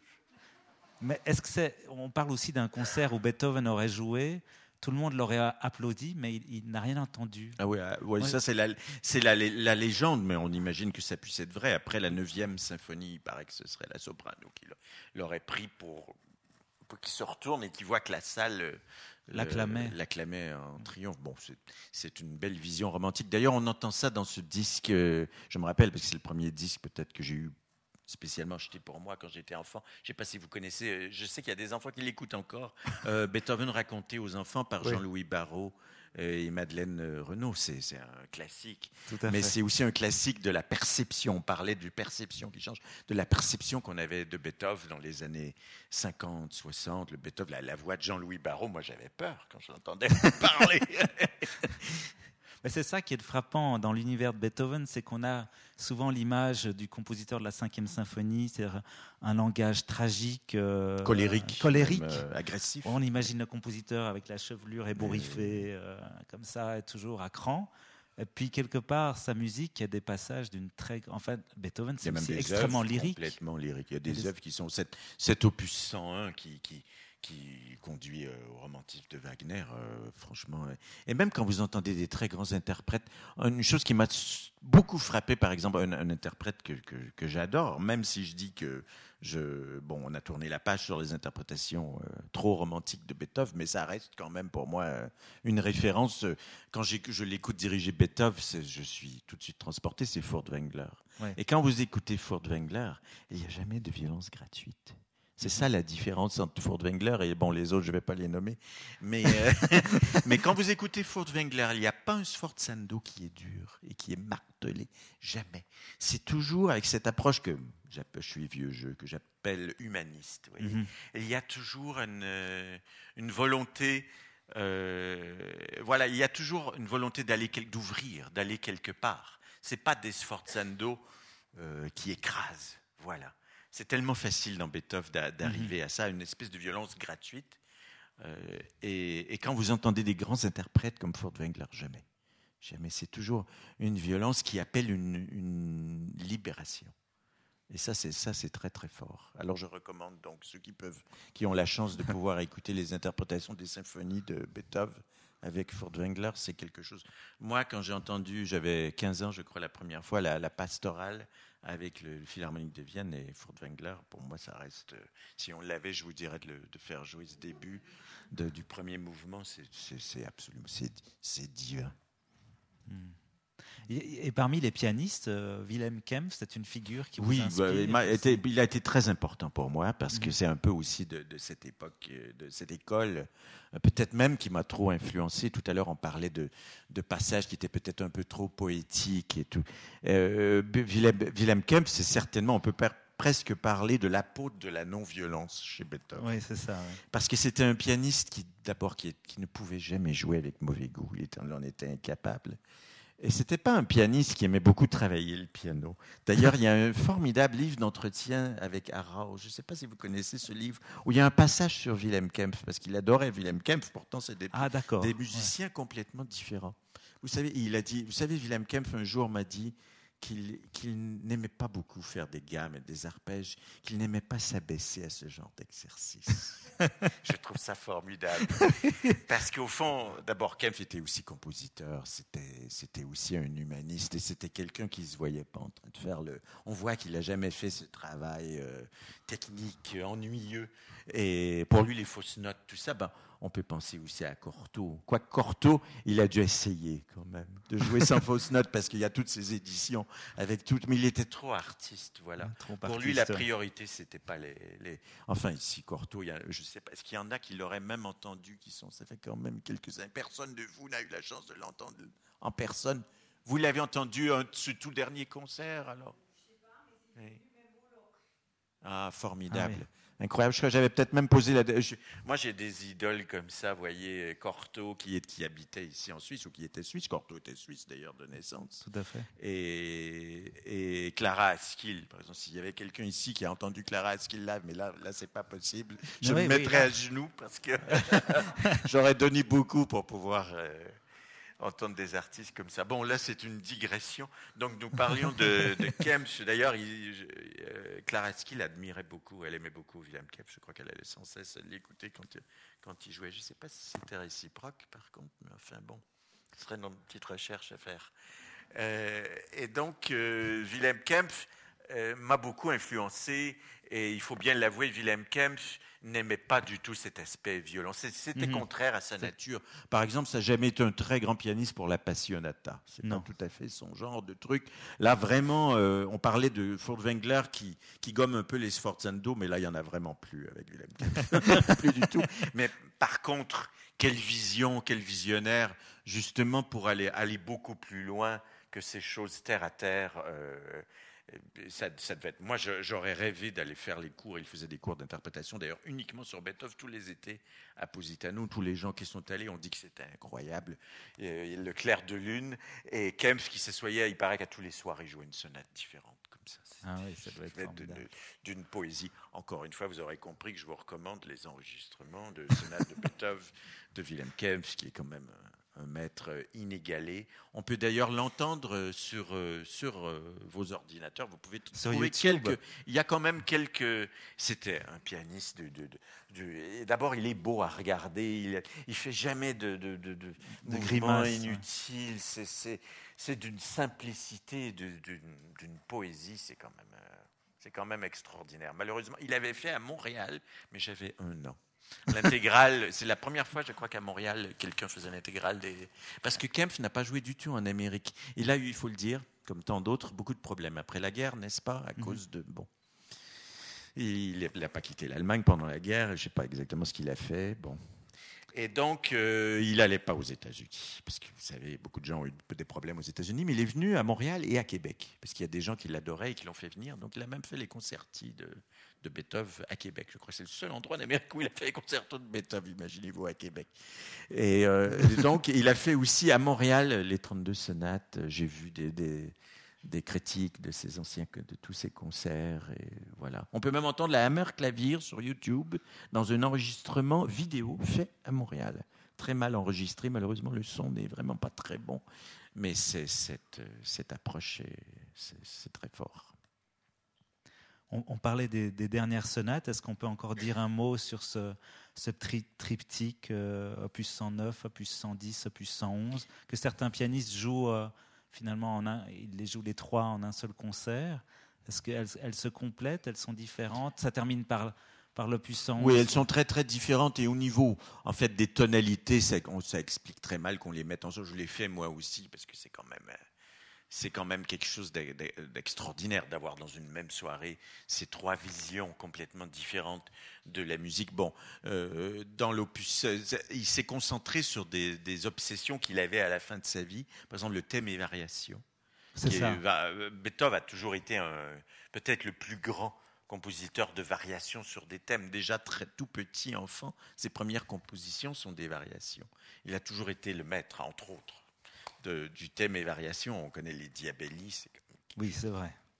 D'ailleurs, c'est la seule œuvre que j'ai pas osé aborder encore. J'espère que je le ferai parce que c'est le, seul grand monument pianistique que j'ai pas, auquel j'ai pas touché. donc trois, Mais donc, dans la 33 109, variations. ouais. Dans la 109, Ouais. il y a ce, ce thème euh, sublime du deuxième, euh, qui est d'ailleurs cette sonate est en fait aussi, au fond, seulement en deux mouvements, n'est-ce pas? Parce que on a, on a un premier mouvement qui est aussi une introduction avec une espèce de scherzo, donc le, le premier mouvement très lyrique.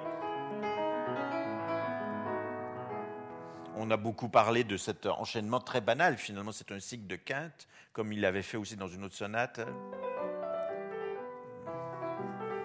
qu'il a repris en fait.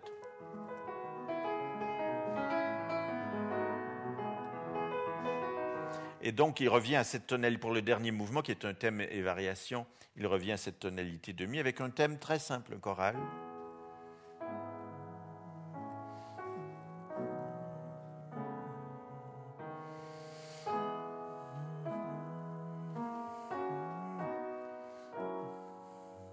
qui va modifier avec toutes sortes de variations, dont la première est déjà complètement dans un autre univers.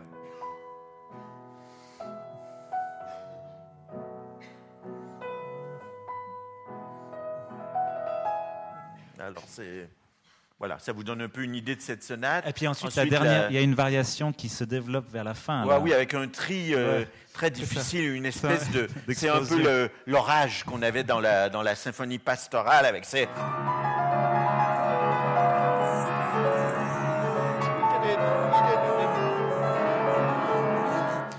c'est le, un peu le Beethoven de la hammer clavier là qu'on retrouve. Tout à fait. Mais après cet orage, il, il cite de nouveau, il réécrit encore le thème du début. Donc on finit dans un apaisement total, alors qu'avec la, la hammer clavier, c'est l'explosion démentielle à la, toute fin. Voilà. Donc à chaque fois, il renouvelle complètement le langage de cette forme sonate d'une façon inouïe.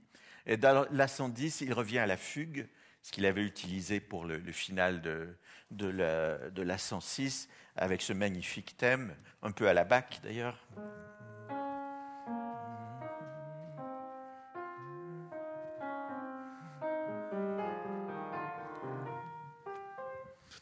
Qui est, comme vous voyez, une œuvre déjà plus paisible. Il ne faut pas oublier qu'à cette époque, les tonalités entraînaient immédiatement une, on parlait de l'affect, voilà. Un la bémol, tout de suite, ça signifiait quelque chose de beaucoup plus euh, de beaucoup plus doux, de beaucoup plus lyrique. C'est une tonalité tout à fait lyrique, euh, d'ailleurs peu utilisée finalement avant Beethoven.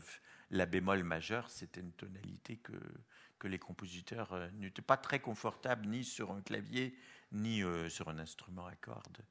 Donc ça aussi, c'est une, exploration de Beethoven. Et puis, bon, la fameuse opus 111, euh, comme on est ici à un endroit où vous avez beaucoup d'écrivains et de, philosophes, je, vous, je, ne peux que vous recommander euh, l'œuvre de Thomas Mann, Le Docteur Faustus. Euh, ceux qui n'ont pas lu ce roman doivent le lire parce qu'il y a une description bien meilleure que nous que, ce que tout ce qu'on pourrait vouloir faire, même en y pensant pendant des années. Euh, il y a ce personnage qui s'appelle, je crois, Kretschmar, vous, vous mhm. connaissez, et, qui fait des conférences sur Beethoven. D'ailleurs, d'ailleurs sur un piano droit, je crois. C'est bien comme ça que c'est expliqué dans le Docteur. Est-ce qu'il y en a qui sont un peu familiers avec cette œuvre de, de Thomas Mann ici Oui, vous connaissez, je crois, non?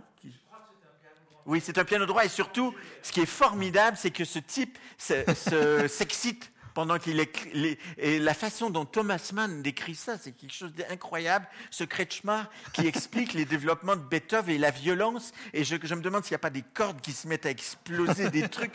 Il faut que vous lisiez absolument. Je recommande, comme personne ne, semble avoir lu cette, œuvre. Bon, c'est une brique, mais c'est une, une, des grandes œuvres vraiment de, de la littérature mondiale. Et en fait, le héros est un peu une espèce, est inspiré par Schoenberg. Euh, le, héros du, roman.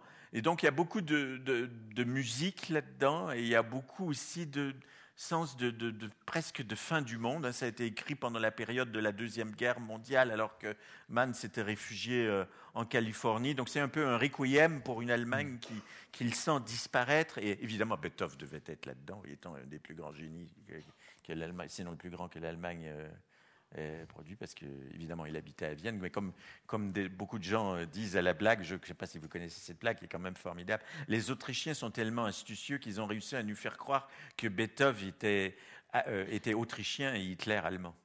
Ah c'est vrai.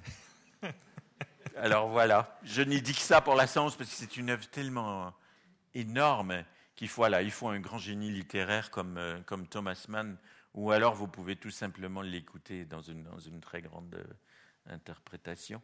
Euh, entre autres, on a parlé tout à l'heure aussi dans, dans, la voiture de ce formidable pianiste qui a enregistré beaucoup des sonates, malheureusement pas toutes parce qu'il était déjà assez âgé. C'est Claudio Arau qui a fait à la chaux de fond de merveilleux enregistrements. D'ailleurs, je crois que la 111 fait partie, dans un tempo, on parlait aussi des tempos légendaires de Arau, surtout à la fin, extrêmement, le, le type était d'ailleurs devenu assez costaud. Massiccio, donc voilà. Donc il et d'ailleurs il y a aussi à la, le début de la 111, c'est aussi un saut d'octave.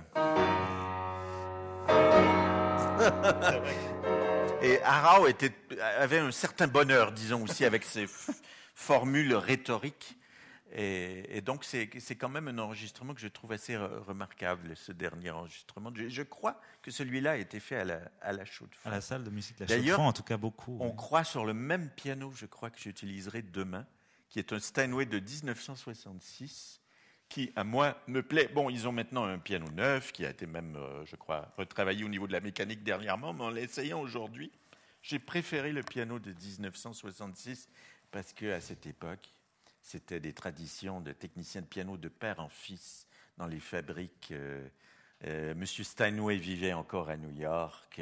Maintenant, ça a été vendu à je ne sais plus combien de compagnies, combien de fois. Et puis, il n'y a pas personne là-dedans qui est le fils d'un autre, malheureusement.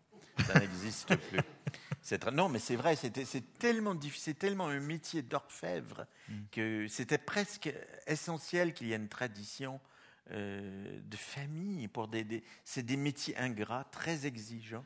Et malheureusement, mais ça c'est le thème pour une autre conférence. On avait dit que c'était off ça, mais bon, c'est pas grave. Alors, je, crois que l'heure tourne. Hein. peut-être. Voilà, il y a peut-être des questions. peut-être des questions hein, parmi le public, puisqu'on a fait un peu le tour. Effectivement, on a 20 minutes, mais c'était tellement intéressant de vous entendre que j'avais pas envie de vous interrompre. Mais si vous avez des questions, il faut juste demander le micro pour, euh, ou des questions ou des remarques. Ou euh, est-ce que le piano était droit dans Dr Faust. N'hésitez pas, lancez-vous.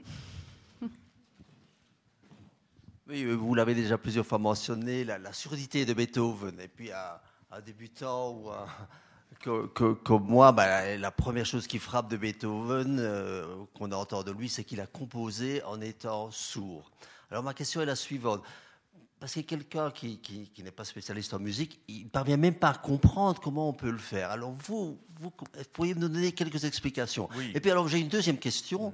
Vous qui êtes déjà, pour moi en tout cas, un génie, mais ça ne veut pas dire grand-chose parce que je suis un débutant, est-ce que vous seriez, est-ce que vous seriez aussi capable de composer ou bien faire l'exercice de vous boucher les oreilles, de composer et, puis de voir ce que ça donne Non, c'est des questions euh, essentielles. Euh, voulez-vous que je. Avec le micro ou vous m'entendez bien comme ça? Bon, très bien.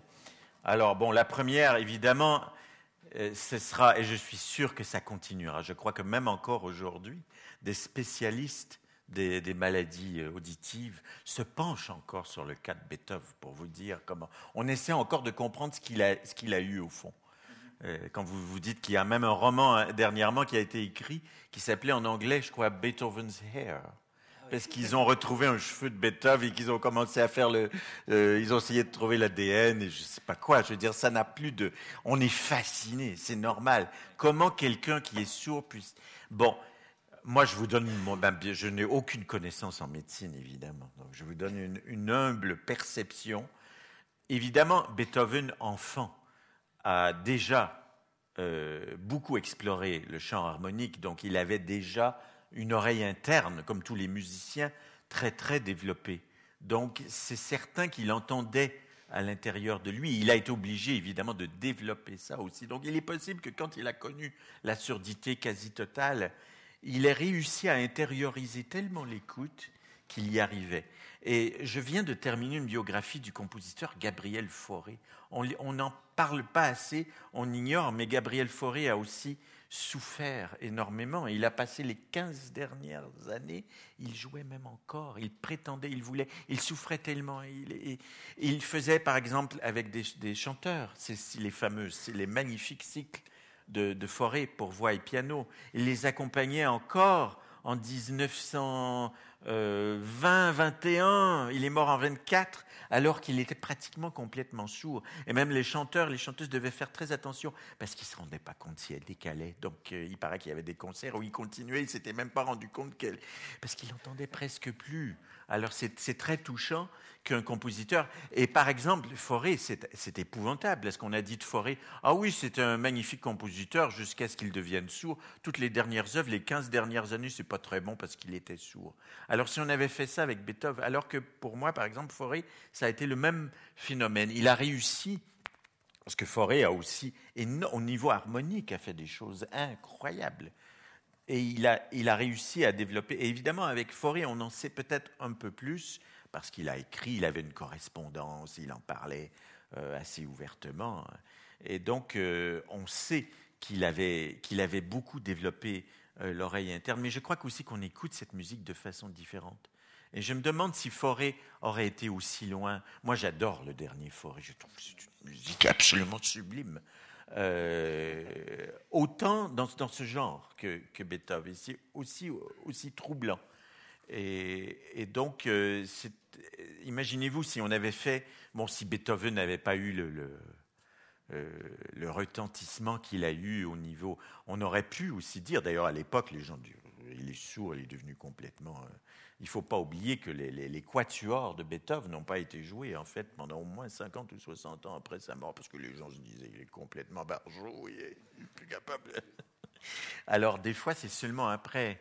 euh, euh, mais il y, a pas eu, il y avait aussi Renoir, non qui a fait quand même des tableaux extraordinaires à la fin de sa vie, et je ne sais pas ce qu'il voyait. Je crois qu'il ne voyait plus beaucoup. Donc, on peut, il y a une. euh, Je crois qu'à l'interne, voilà. Intérieurement, on peut, dès que le corps sent qu'il y a un problème, il compense avec autre chose. Et je crois qu'au niveau de l'oreille, il y a une oreille interne, c'est très important. Et je crois que beaucoup de gens peuvent s'asseoir justement et écrire euh, juste avec la connaissance. Moi déjà, je, bon, mes oreilles semblent fonctionner et je lis beaucoup de partitions sur les avions, tout ça. Et j'entends ce que je lis parce que j'ai l'habitude. Bon, c'est sûr que c'est une partition très complexe, ça, peut, ça aide d'aller vérifier au piano pour des partitions de musique moderne extrêmement complexes. Des fois, on n'est pas trop sûr de, ce que ça peut donner au niveau physique, mais euh, ça explique que le corps humain est quand même incroyable. La, combinaison de, l'oreille interne, c'est quand même quelque chose qui, dépasse l'entendement. Comme je dis, je crois que dans 100 ans, on va encore faire des recherches pour comprendre euh, comment les choses ont fonctionné pour Beethoven avec sa surdité, qu'est-ce qui a pu provoquer euh, ces problèmes? Et même encore aujourd'hui, je crois qu'il y a beaucoup de développements qui se font. Imaginez tous les gens qui, autrefois, à un certain âge, ne pouvaient même plus goûter les concerts parce qu'ils entendaient presque plus. Et aujourd'hui, il y a beaucoup de gens qui viennent au concert avec des appareils qui sont, euh, qui sont de mieux en mieux développés. C'est quand même un, un des miracles de la médecine moderne. Et votre deuxième question, c'était. Ah, pour le. Oui, bah écoutez, j'en- j'entends les accords, je peux écrire, mais ce serait des banalités. Parce que la composition, c'est comme l'interprétation, c'est des heures et des heures, c'est des milliers, sinon des millions d'heures à pratiquer. Euh, on n'écrit pas comme ça. Personne n'a écrit comme ça, à part peut-être euh, Bach et Mozart, des, des génies du passé. D'ailleurs, à chaque fois, les compositeurs disaient, euh, chaque génération, les compositeurs ont toujours dit ça devient de plus en plus difficile d'écrire de la musique. Vous aviez déjà Beethoven le disait, Brahms encore plus, et Boulez, ben, on n'en parle pas, il a presque rien écrit. Donc, euh, non, mais c'est vrai, c'est devenu pour avoir, euh, après tout, quand vous avez tout ce passé incroyable et que vous ne voulez pas écrire des banalités, que vous voulez écrire quelque chose qui, et que vous êtes conscient, ça devient très difficile. Et pour l'interprétation, c'est aussi assez, assez complexe. Parce En- que, Henri Dutilleux aussi, il y a de très belles œuvres, mais le corpus d'œuvres, est- ça fait 5 ou 6 CD. Enfin, Oui, et il y a des compositeurs aussi qui acceptent d'être inégaux. Je ne vois pas pourquoi. Il y a des compositeurs que l'on met au rencard parce que toutes les œuvres ne sont. Non, mais pour qui les gens se prennent?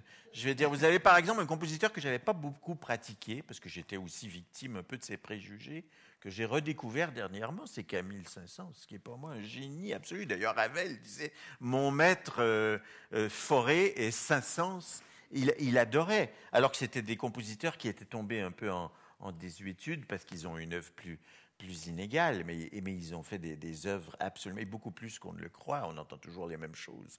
C'est des gens quand même qui avaient des, des, mais ils ont osé parfois écrire à toute vitesse un truc qu'ils ont laissé publier. Et, mais euh, qui est-on pour jeter la, la première pierre Voilà mes idées sur la, la composition Une musicale. question ici? J'aurais une question sur cette euh, opposition entre piano droit et piano à queue. C'est intéressant parce qu'on en a un ce soir ici.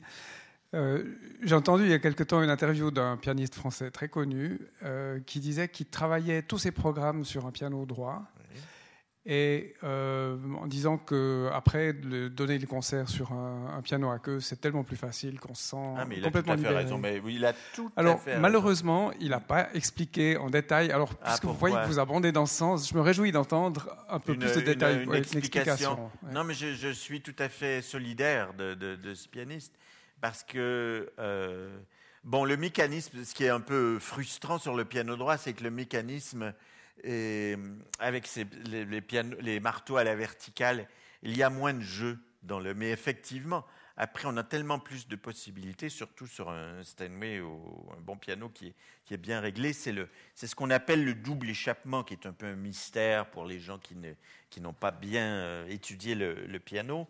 Et d'ailleurs, il y a des langues, par exemple, euh, en allemand, je crois que ça n'a jamais été bien traduit, parce que les, Allemands n'ont pas beaucoup insisté sur cet aspect euh, de, de, la mécanique.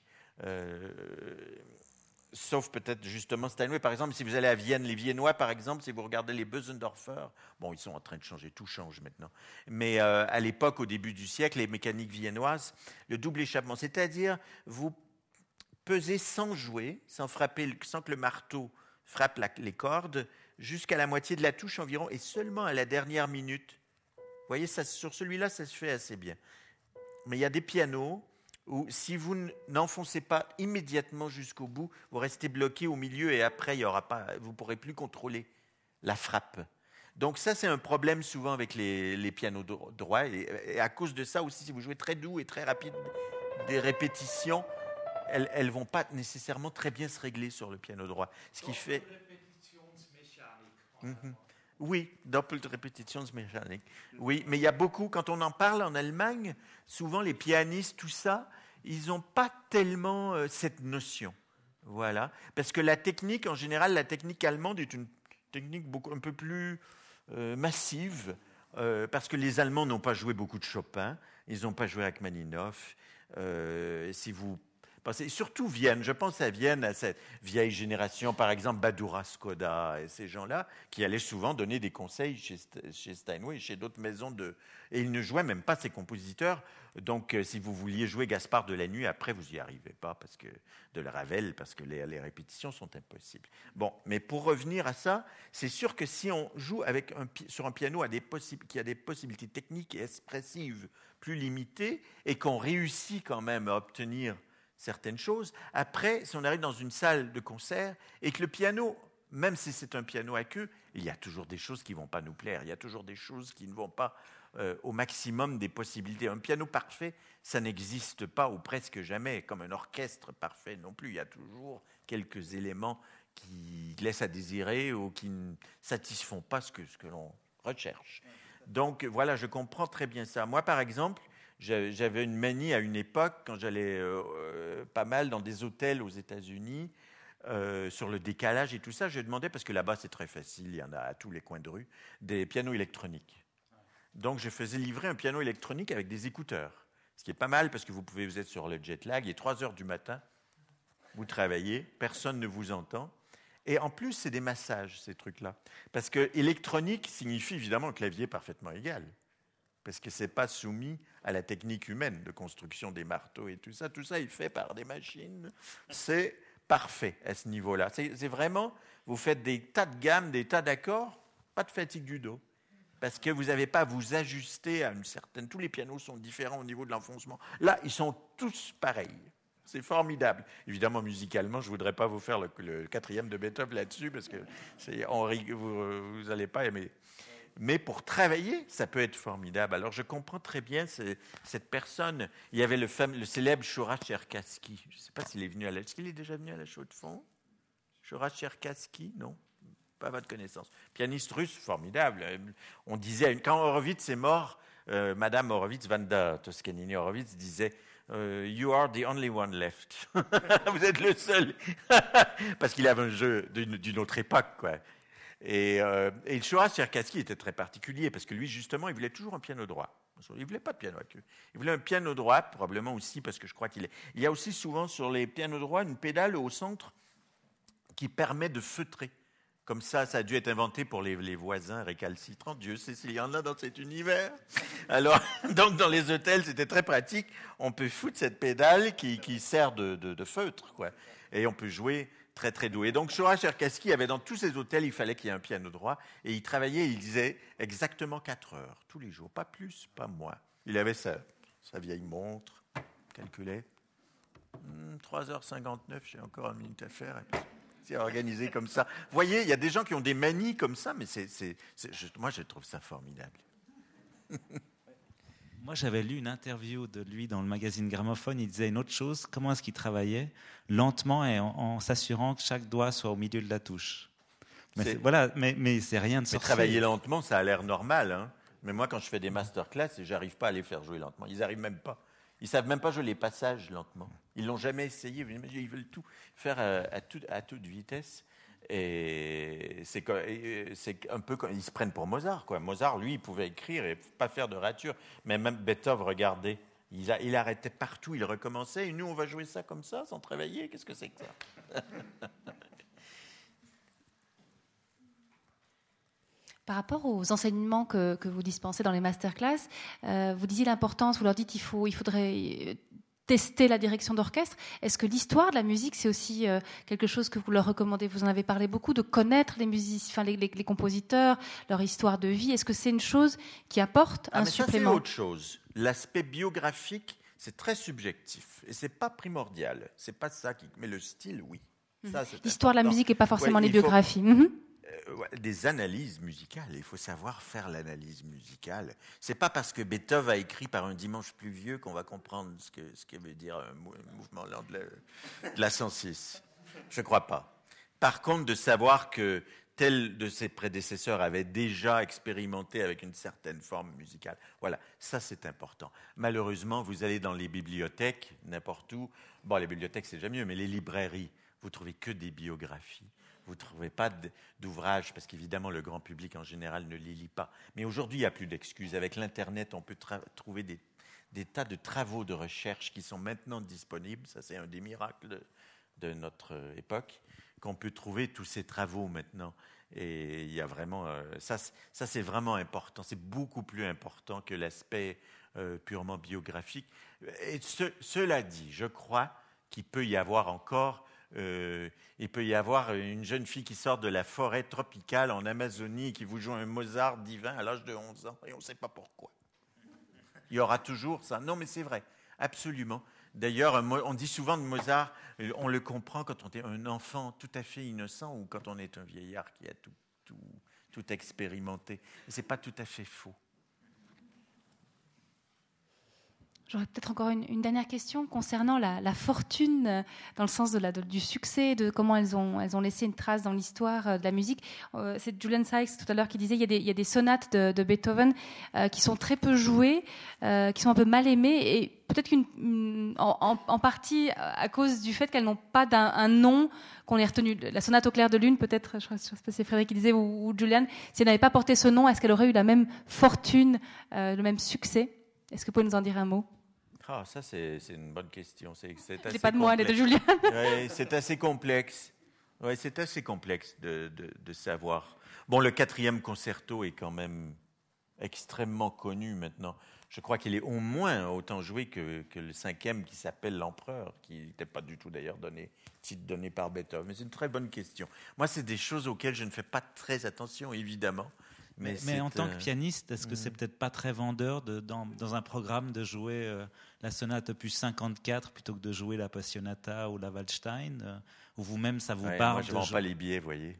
Oui, c'est ça. complètement. Non, mais je sais pas, mais vous vous dites que. Mais effectivement, effectivement, nous, on a sans arrêt des discussions avec les gens qui présentent les concerts, et je les comprends, je les comprends parfois. Il y a des endroits où ils peuvent se permettre un peu de programmer n'importe quoi, surtout autrefois, parce qu'il y avait des abonnements et les gens venaient. Mais de toute façon, Non, mais c'est pas n'importe quoi, le plus plus facile. 54. Mais Non. ben, c'est vrai que. non, c'est pas n'importe quoi, mais je veux dire, c'est pas. Les gens savent pas ce que c'est. Mhm. Elle est beaucoup moins euh, accrochante. Elle est très brève. euh, Elle est. Moi, je l'adore. Je Mais il faut aussi savoir programmer. Vous voyez, moi, j'ai toujours fait la 54. Vous savez avec quoi? Avec la, la- celle qui suit, la Passionata. Parce que la, la 54 est en fa majeur. Enfin, Elle est brève. petite, est un peu ouais. comme une introduction à quelque chose. Elle est un peu comme une esquisse. Elle, s'envole comme ça à toute vitesse. C'est sûr qu'on reste un peu sur sa fin, mais c'est ça qui est bien. C'est pourquoi Beethoven n'aurait fait que de grandes sonates, des trucs où Voilà. on sent le poids des choses. Là, elle a presque une légèreté, euh, presque une insoutenable légèreté, cette, cette opus 54. Et après, je vous assure, si vous faites la, la 57, c'est incroyable. Et les gens viennent vous parler de la 54. Après avoir joué Oui, même après avoir joué, deux. parce qu'ils ont trouvé l'enchaînement, ça, leur a ça leur a dit quelque chose. La programmation, c'est très important aussi. Mhm. Comment le contexte dans lequel. C'est comme une exposition de peinture. Vous savez, ça, ils sont beaucoup plus avancés que les programmateurs de concerts, les gens qui font des, des expositions. Par exemple, je dis toujours, Si la musique française avait des, des, des, comment on dit ça, des curators, finalement. Des curateurs. Des curateurs, ouais. mais ça fait, ça sonne pas très bien en français, non? Curateurs. Euh, comme les expositions. Vous avez eu de telles grandes expositions. Par exemple, prenez la musique française de la fin du 19e et du début du 20e. Il y a aucune commune mesure entre la diffusion de cette musique et celle de la peinture. La peinture, vous avez 20 ou 25 grands peintres français qui sont hyper connus de cette période. Ça ne s'arrête pas à Monet et Renoir. on a Bonnard, Villard, on a, ça ne finit plus. Tous plus magnifiques les uns que les autres. Et il y a des curateurs qui font des expositions partout dans le monde. Magnifiques, les gens y vont par milliers. Avec la musique, qu'est-ce qu'on fait? Toujours Debussy, toujours Ravel. Oui, c'est génial, mais excusez-moi, qu'est-ce qu'on fait de Forêt, de Vincent Dindy, de Charles Coquelin, qui sont des, mais des génies mhm. extraordinaires alors moi, je me, révolte. Et là, je suis en train de le, prouver parce que je vais, faire des enregistrements de ces compositeurs et je vais en jouer de plus en plus en concert. Mais essayez de programmer Forêt. Les gens disent Oh, ben, je sais pas, le public, euh, euh, c'est effrayant. Les gens sont bornés, ils veulent toujours les mêmes choses. il, faut, il, faut, il faut sortir de, ce carcan. Heureusement qu'on peut entendre ces compositeurs sur disque ou sur Internet, mais il, faut, il va falloir que ça avance un peu. Le monde de la musique est encore, ça c'est mon mot final, beaucoup trop conservateur. Mhm. Il faut qu'on, sinon, et après les gens se demandent pourquoi le concert disparaît, que les jeunes ne s'intéressent pas. Je crois qu'on est un peu aussi responsable. Toujours euh, le scénario, euh, j'ai rien contre, mais ouverture, concerto, symphonie. Euh, bon, demain au moins on a un cycle euh, on a les créatures de Prométhée qu'on n'entend jamais.